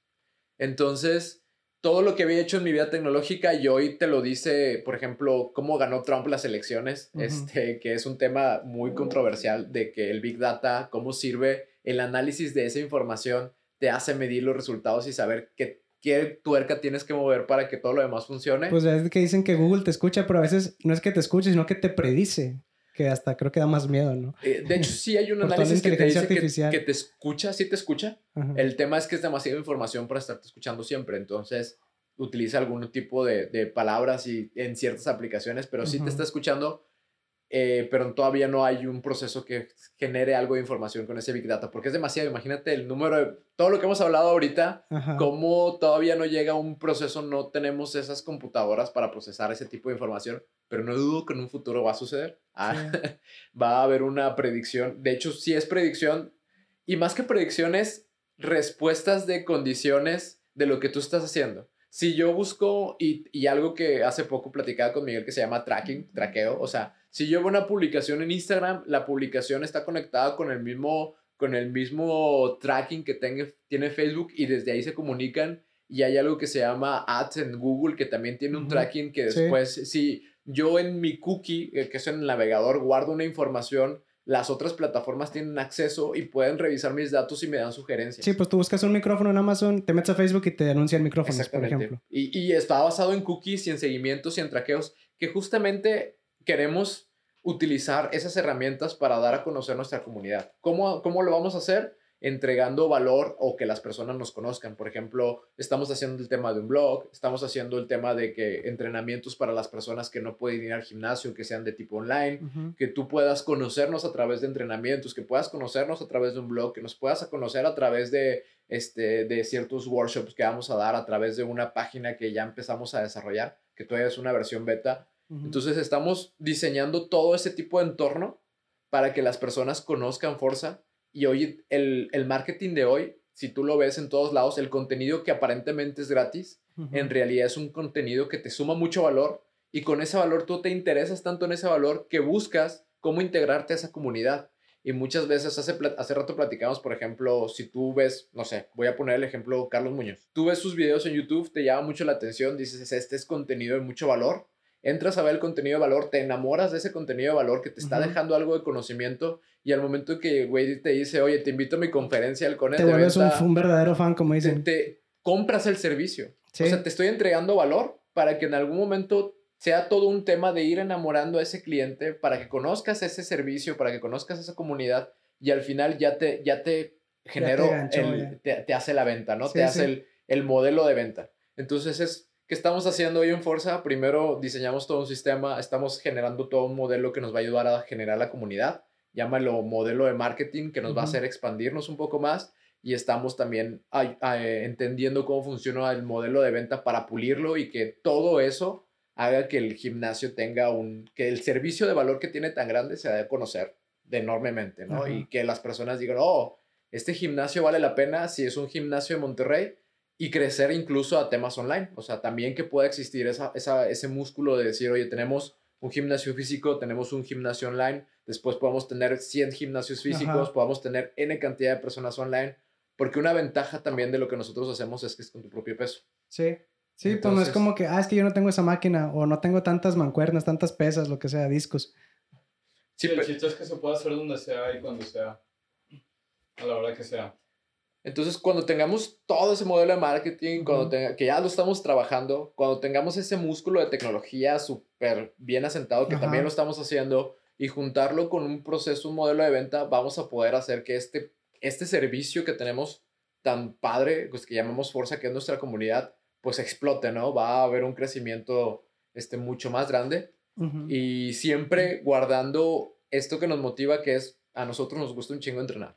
Este, tenemos y una de las cosas que creo que son bien importantes al momento de crecer es mantener esa humildad. Recuerda que vienes, o sea, nosotros nos sirve mucho saber que venimos de un parque donde entrenábamos en barras que estaban, estaban en una calle. Pues no había baño, ya, a veces ni luz había. Ándale. Y, y estábamos súper a gusto entrenando, o sea, súper feliz. Tú estabas ahí, yo creo que te llevaste experiencias padres y eso, pues lo único que hicimos es eh, entenderlo mejor, estudiarlo un chingo más y ponerle muchas herramientas alrededor para que se pueda exponenciar. Complementarlo. Exactamente. Sí, la, la razón por la cual todavía es un piloto es porque hasta el día de hoy, que bueno, pues van casi tres años, justamente hasta hace unos meses pudimos decir de que realmente entendíamos qué es lo que estábamos haciendo. O sea, como qué son todas las cosas que, que que hacemos que son importantes para hacer, de tal manera que tenemos un mapa de, de, de, todos los procesos que hay como internos, ¿no? Tanto de entrenamiento como de asesoría, como de todo, ¿no? Eh, entonces, ya que tenemos el mapa, podemos, lo que hicimos fue decir, bueno, pues en esto somos buenos, en esto nos falta, esto no sabíamos ni que existía, ¿no? Entonces, ahora que ya conocemos todo el mapa, bueno, hay que conocerlo a detalle, hay que entenderlo. Y ya cuando lo entendamos y lo hagamos muy bien y podamos tener también, que yo hago mucha referencia a esto siempre que me preguntan que por qué es un piloto, este, que podamos tener resultados prácticamente garantizados con la gente que entrena con nosotros, ya ese día dejamos de ser pilotos. O sea, el día que lleguemos a un, no sé, por ejemplo, 90-95% de casos de éxito de gente que entra al gimnasio, que logra sus objetivos, ese día dejamos de ser pilotos. Sí, muy, muy chido. Bueno, porque última pregunta aquí de esta sección, para pasar a la última, es tres focos rojos, cosas que no debes hacer o tener cuidado cuando empiezas un negocio. Hacerlo por dinero, número uno. Yo personalmente creo que si empiezas algo por dinero, o sea, si, hay, si alguien a mí llega y me dice, no, hombre, tengo esta idea y un chingo de lana y no sé qué, yo en mi mente estoy pensando, este güey, ¿cuánto tiempo le quedará para fracasar? Sí, porque al primer tropezón que se dé, se desanima y adiós. Sí, no le cayó lo que sea y adiós. Sí, por ejemplo, algo, perdón, este, algo que, que creo que nos ha mantenido también avanzando muy fuertemente y que yo se lo digo muchas veces a mamá de que pues yo podría hacer esto gratis, ¿no? O sea, me divierto mucho en lo que es que creo que esa es la clave para cualquier negocio, ¿no? Sí, sí, sí, o sea, a veces, este, digo, no manches, o sea, me, como tengo dinero por hacer algo que me gusta demasiado. Y si no fuera así, si fuera meramente como por dinero, creo que pues hace mucho tiempo ya no hubiera aguantado simplemente la carga de trabajo o esta responsabilidad. Entonces, como, eh, como el gráfico ese, creo, lo he visto así varias veces que lo publican, son circulitos, es como que lo que te apasiona, lo que te gusta, bueno, no sé, lo que te apasiona, lo que te gusta, lo que sabes hacer y lo que se necesita. Sí. Entonces, si encuentras ese punto medio, es como que la clave, ¿no? Ajá. Exactamente. O sea, ya no es por dinero, es te apasiona y que te paguen por ello, pues es como que un privilegio más. Siempre, Exacto. Siempre hemos pensado, bueno, creo que en esto coincidimos mucho, que el dinero es la consecuencia de todo eso que estás haciendo con, con chingos de ganas y sobre todo pensando en, en que es un ser que te está generando mucho valor. O sea, nosotros la manera, lo podríamos hacer gratis, la razón es, es que nosotros entregamos valor por valor, ¿no? Y esto ese dinero se está utilizando para hacer más cosas chingonas. Para generar más valor. Para generar más valor. Entonces. Es como un círculo, no vicioso, más bien virtuoso. Virtuoso. Eh, cosas que no debes de hacer con focos rojos. que no tengas una estrategia de lo que quieres lograr. O sea, si quieres ser el mejor del mundo, yo puedo decir quiero ser internacional, pero si no sabes ni siquiera cómo vas a empezar los pasos para llegar ahí, híjole, yo te diría primero haz un, un plan. Lee o asesórate, prepárate. Genera al menos el primer, o sea, genera un plan a lo mejor de lo que quieras en un futuro, genera el primer plazo y arriesgate. O sea, arriesgate y siempre ten un, siempre ten, nosotros le llamamos como un capital de riesgo. Si esto no jala y el peor escenario es que el primer mes no se aliviane y le vamos a dar 6, 7 meses para ver si funciona y afortunadamente funcionó muy bien. Pero yo también le comentaba a Miguel, si no funciona, pues también hay que decir, no funcionó, ¿no? Este, hacer todo lo posible, pero también saber... También. Exactamente, guardar ese, ese capital por si no funciona, porque así como eres tú, pues eh, te llevas a muchas personas, te las puedes llevar. Es que también hay mucha gente que pues se enamora porque el negocio es como su bebé, empieza a fallar y no, no, sí lo puedo rescatar y termina peor, termina hundido, ¿no? En lugar de salirse a tiempo, pues como a lo mejor las inversiones, ¿no? La bolsa. Sí. Te emocionas y no, no, no, si, si a rato sube, a rato sube te vas. Nosotros tenemos, yo creo que como, como, como, como amigos, como socios, como nos queramos llamar, tenemos esa, yo creo que esa conexión muy padre de que cuando uno se empieza a quedar atrás, el otro les tira o nos complementamos muy bien. O sea, por ejemplo, Miguel tiene toda la expertise en el tema de entrenamientos y mucho del lado de negocio y yo trato de ayudarlo también con la parte que tengo de tecnología y lo que estoy aprendiendo de marketing digital con, con, conjunto con la tecnología y todo lo que vamos aprendiendo lo vamos comunicando y vamos generando esa, esa grandeza, pero también, sí. saber asociarte también creo que es un punto súper clave, ¿no? Sí, yo creo que, que, que, que, a nosotros lo que nos funciona mucho es, es, es, es que nos encanta entrenar. Los dos lo hacemos, aunque no hubiera ni un solo peso, entrenaríamos y seríamos felices haciendo esto. Este, pero yo creo que los dos nos damos cuenta que el mundo necesita mejores lugares, mejores personas y que estamos ahí, que pues eh, tenemos esa responsabilidad de que si nosotros podemos hacer algo por el mundo, lo tenemos que hacer. Y un foco rojo es, eh, un foco rojo bien importante es eh, no generar un, bueno, más bien la contraparte sería tienes que tener, rodearte de personas de un equipo valioso. O sea, el equipo que está contigo haciendo el sueño es lo más importante, porque tú solo no vas a poder. O te lo dirías muy, muy lento. ¿no? Está, es, te puedo, te puedo asegurar que muy pocos lo han hecho solos. O sea, o yo creo que yo no conozco ningún caso de que diga, yo sin equipo lo logré. No, todas las personas necesitamos a, a personas de alto valor. Pues como dices, de repente tú andas mejor decaído y te motiva Miguel y al revés, ¿no? Sí, sí, sí. o tú aprendes algo y lo complementas con lo que él sabe, todo eso. Exactamente. Entonces así, y no solo Miguel, yo creo que todas las personas que están ahorita en Forza como equipo y como atletas nos hacen, cuando vas sientes que tienes ganas de estar chingándole más porque te das cuenta todo lo, todo lo gran, toda la grandeza. No les puedes fallar a las personas, a las personas que han creído en ti y esto es lo que te levanta cuando a veces dices, híjole, a, no, a lo mejor no es un gran día, este, pero nada más pones el pie y ves que alguien hizo un esfuerzo mayor o alguien logró algo y te motivas y aplaudes, y, porque eso lo, mucho lo que hacemos es, y yo creo que parte del éxito que ha tenido es una gran humildad de las personas y reconocer los éxitos de todos. Cuando alguien llega y haces una lagartija y no había podido hacerlo o hace un muscle up, las personas y esto lo, lo aprendí y, lo aprendí y por eso me enamoré tanto de este tipo de entrenamiento, más que allá de que sea con tu peso, es la comunidad te apoya. O sea, aplaudes y te dices, no mames, lo lograste, sí, venga, es más frío, entrena más duro. ¿Mande? Sí, sí, sí, gimnasio es más frío. Sí, sí, sí. O sea, nosotros no queremos que las personas estén en una esquina con sus audífonos este, haciéndose loco, ¿no? O sea, no entendiendo nada. No, queremos que las personas sientan esa felicidad. Que haya comunicación. De, de ser mejores. Sí, sí, que haya comunicación, que haya que haya ganas de darlo todo. Ese día vas a ir a entrenar y a darlo todo, este, lo mejor que puedas y te vamos, nosotros vamos a estar ahí para decirte eres un chingón. Bueno, como que aparte que ya nos dieron bastantes lecciones muy chidas, ¿cuál creen ustedes que sea la lección más importante que han aprendido con este estilo de vida? Pues entrenar está con madre. sí.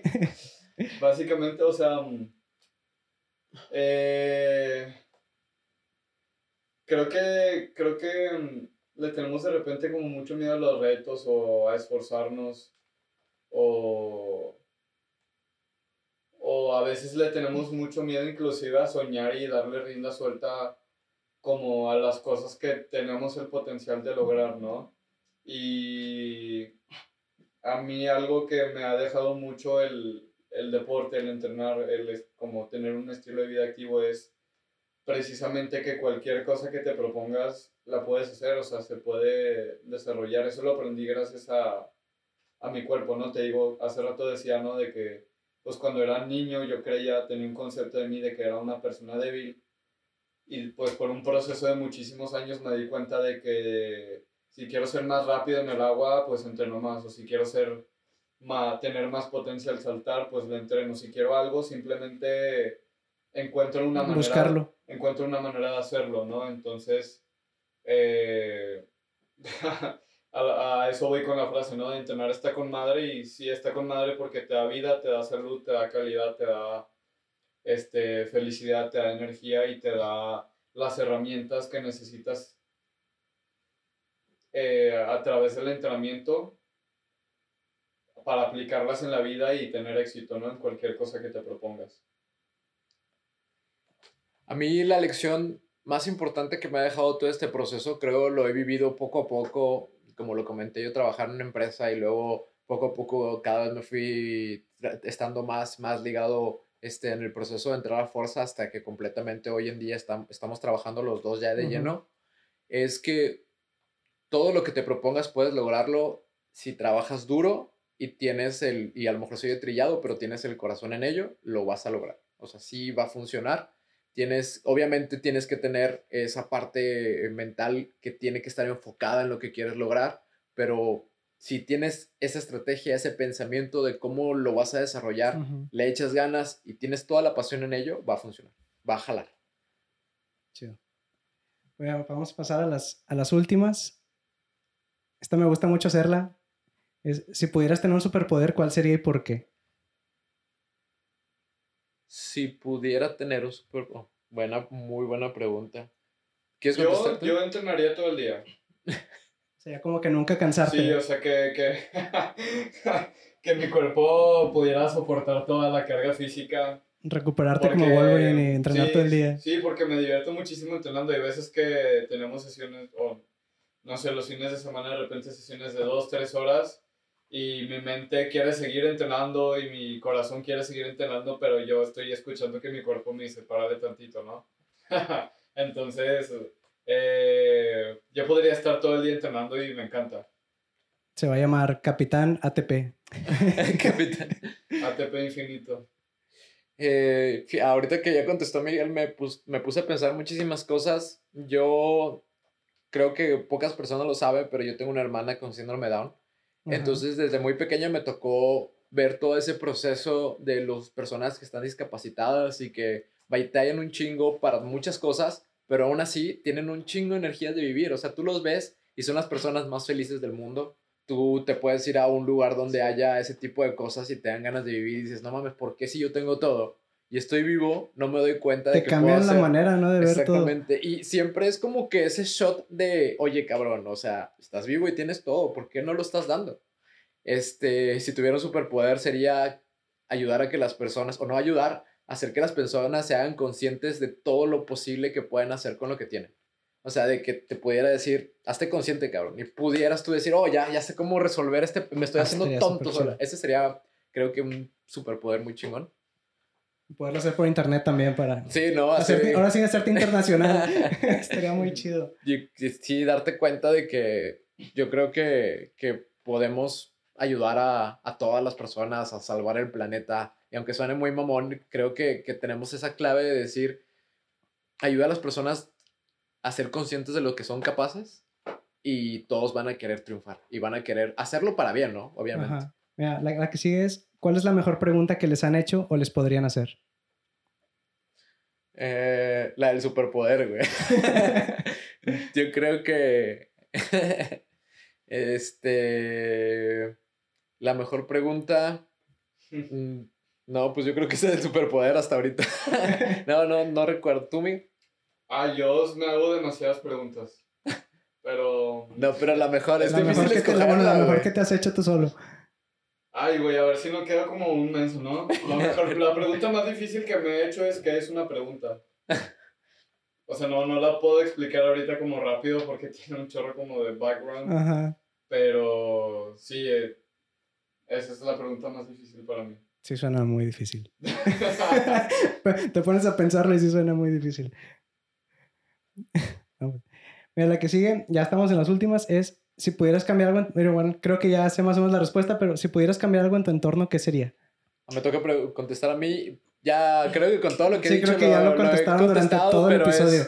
este, que las personas no tengan miedo a ser mejores, a darse cuenta que son los protagonistas de la vida que están teniendo, este, de que ellos son los responsables de lo que va a pasar, o sea, de con su vida. Sé que hay muchos factores. Afortunadamente me tocó tener una familia una familia, aunque puedo llamar tradicional, creo que una familia que me ayudó y siempre me apoyó. Este, pero al final es ese conjunto de cosas o de toda la vida que te está pasando, tienes que darte cuenta que tú eres el que te pone los límites, tú eres ese protagonista y tú eres el único que pueda cambiar las cosas. El darse cuenta de eso es lo que nos va a ayudar a que, y, y, después de que te des cuenta de que tú puedes cambiar las cosas, cámbialas a tu favor, a lo que quieras lograr, que no tengas miedo. Siempre a ver, una vez me dijo mi mamá algo que se me quedó para toda la vida y es, ¿qué es lo peor que puede pasar? ¿Qué es lo peor que puede pasar? Que falles y que lo vuelvas a intentar, que tal vez a mí cuando vine a Monterrey por primera vez me fue muy mal. Terminé en un cuarto, en una casa compartida en Guadalupe, dormido en un catre, este, eh, sin casi nada de dinero, con un chingo de deudas, súper este, aguitado, me deprimí demasiado, tuve, rompí con, un, con una chava, o sea, me fue súper mal, así, súper mal, este, empecé a tener los problemas de obesidad, todo, todo, todo en mi contra. Y cuando llegué a ese punto dije, estoy vivo y tengo salud.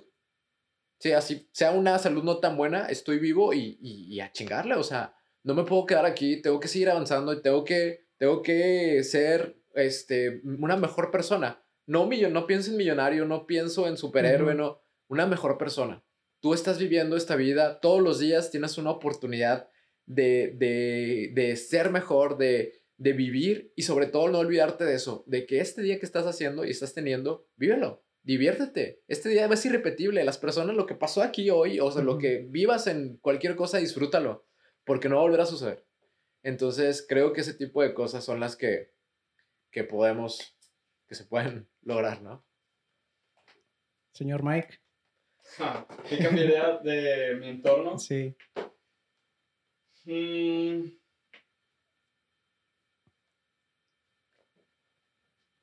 Sigue pensándole de qué es una pregunta. Ah. No, este. Yo creo que. Es que no sé, no sé cómo responderlo, pero tendría algo que ver con la manera en que nos comunicamos. Porque creo que cuando aprendes a comunicarte, o sea, no solamente como hablar, sino también escuchar, eh, puedes entender mejor todo lo que pasa y tomar mejores decisiones y ser también como más sincero, ¿no? Y lograr pues cambios increíbles en cualquier tipo de cosa que quieras o cualquier comunidad o resolver cualquier conflicto que pudiera como existir y creo que la manera de comunicarnos define mucho lo que somos y lo que logramos como sociedad.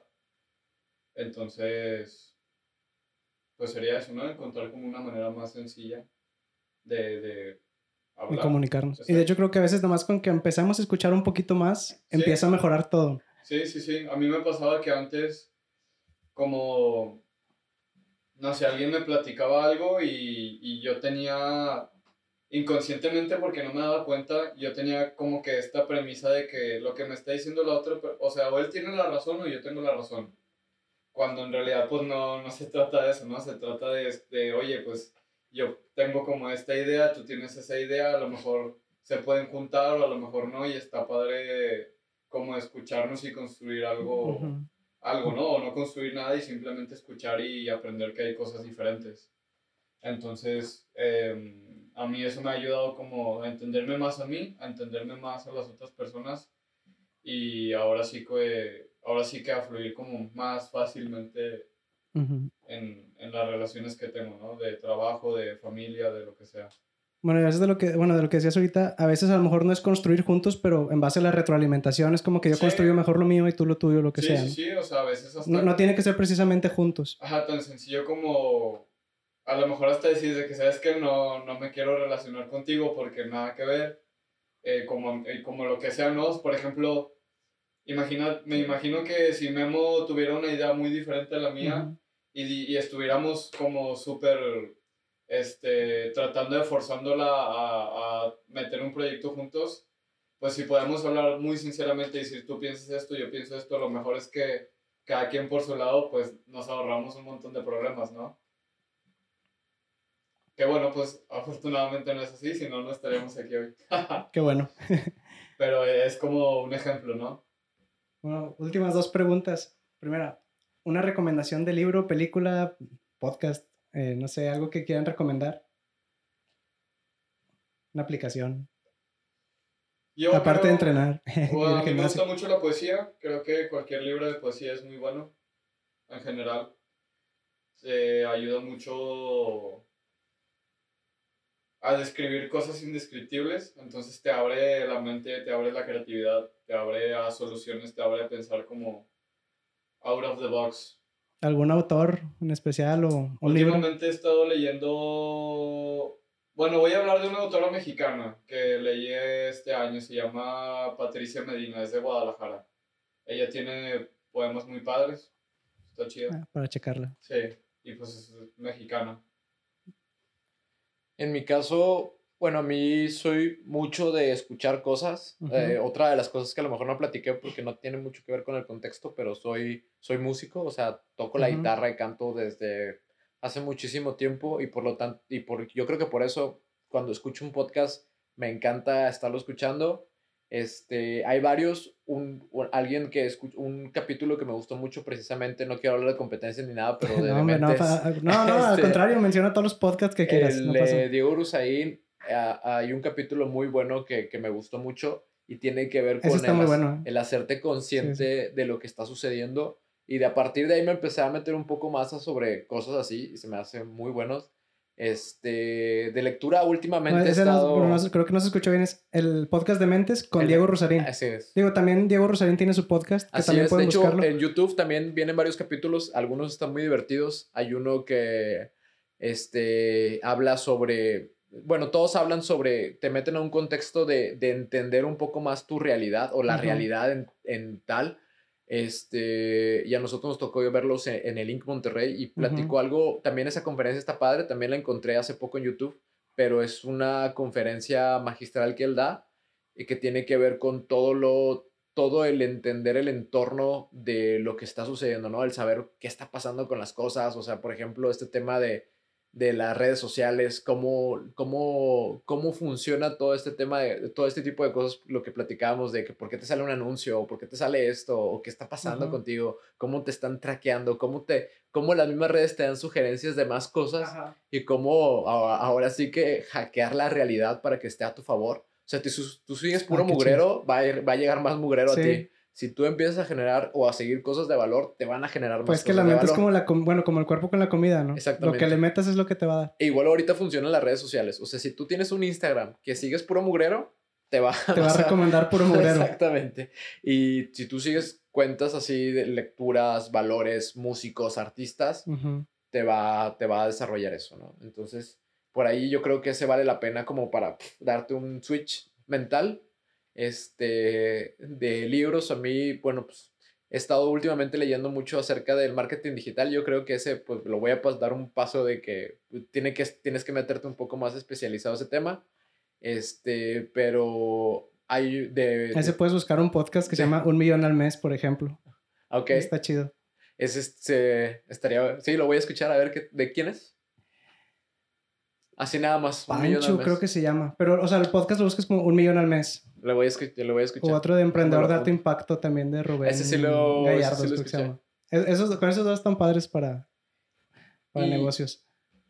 Y de lectura, a mí me gusta mucho un autor que es más como, como me gusta el, el tema de desarrollar la mente, no solamente en, en temas de, de tecnología. De neuromarketing. o todo ese tipo de cosas. No, me gusta mucho el tema de, de, del miedo y del terror, pero este es un poco más fantástico. Se llama Antonio Malpica.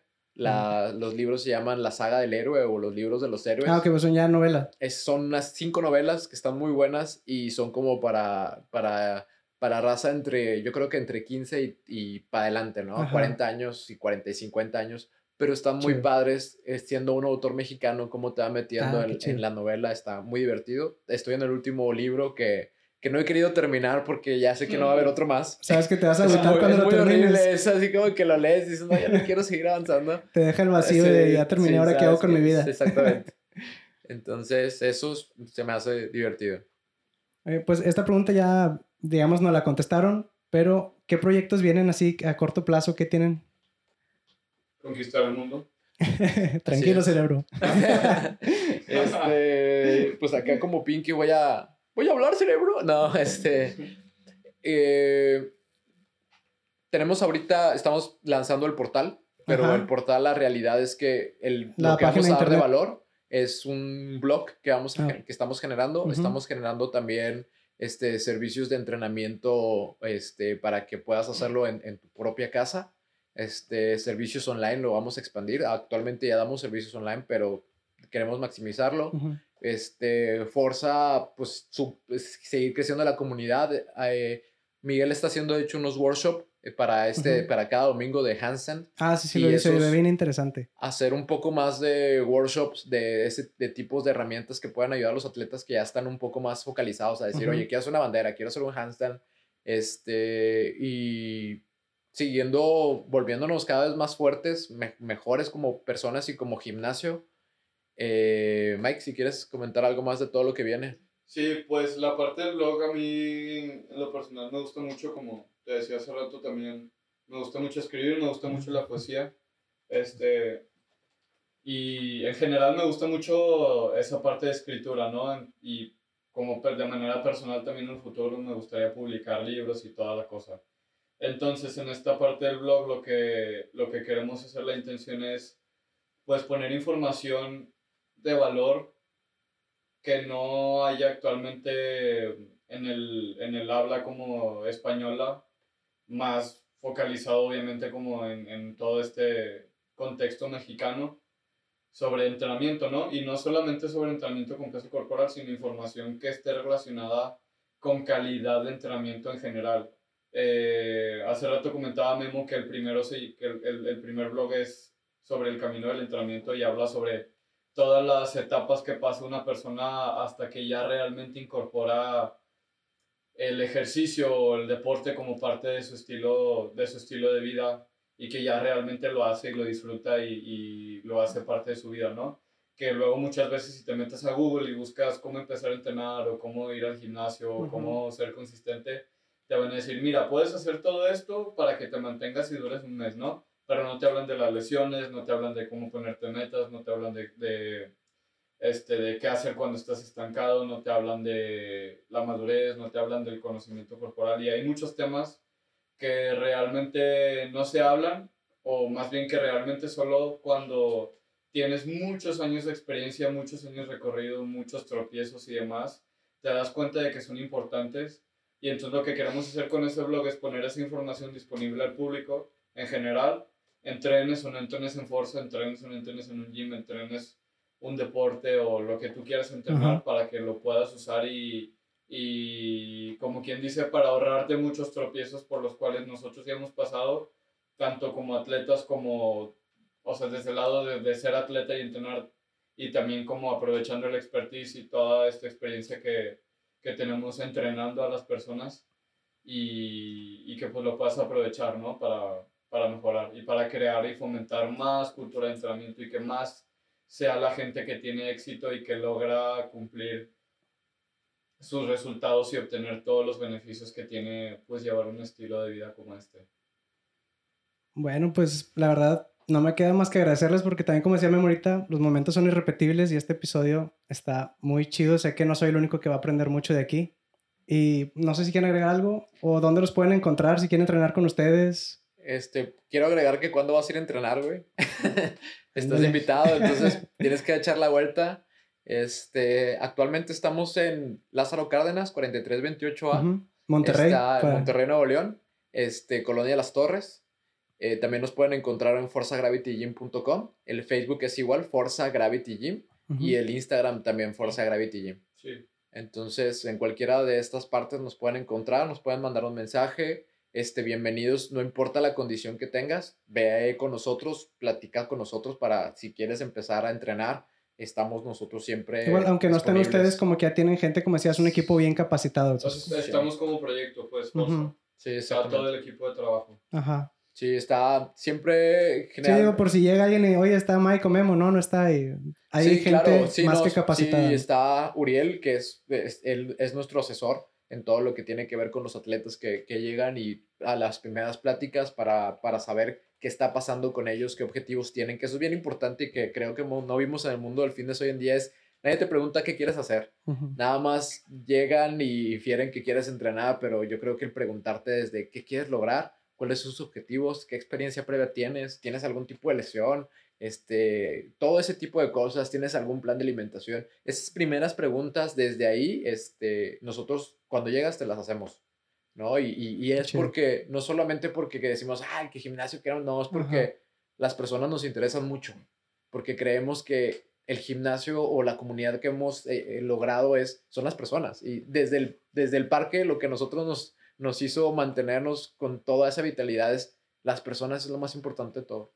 Entonces, ahí ese, ese punto es lo que nosotros le damos todo el foco a todos sus detalles. Sí, pues sí, con eso ya diste en el clavo. Las personas, y en cualquier negocio, al final de cuentas. Claro, o sea, sí. Porque tratas con personas, son las que venden, son las que compran todo. Exactamente, y pues aquí es, es un servicio que nosotros, y el entender la palabra servicio es ayudar a las personas, entender a las personas, escuchar a las personas, servir a las personas, ¿no? Exactamente. Qué chido, pues. Muchísimas gracias por, por este episodio, estuvo muy, muy chido. Gracias a ti por, por ah, yo siempre digo, ¿no? Este, por escuchar nuestras ideas tan locas. Muchas gracias por acompañarme hasta aquí y como dice Mike, por escuchar nuestras ideas tan locas. Si el episodio te gustó, te agradecería que lo califiques o que me regales una manita arriba y también que me apoyes compartiéndolo para ayudar a más personas.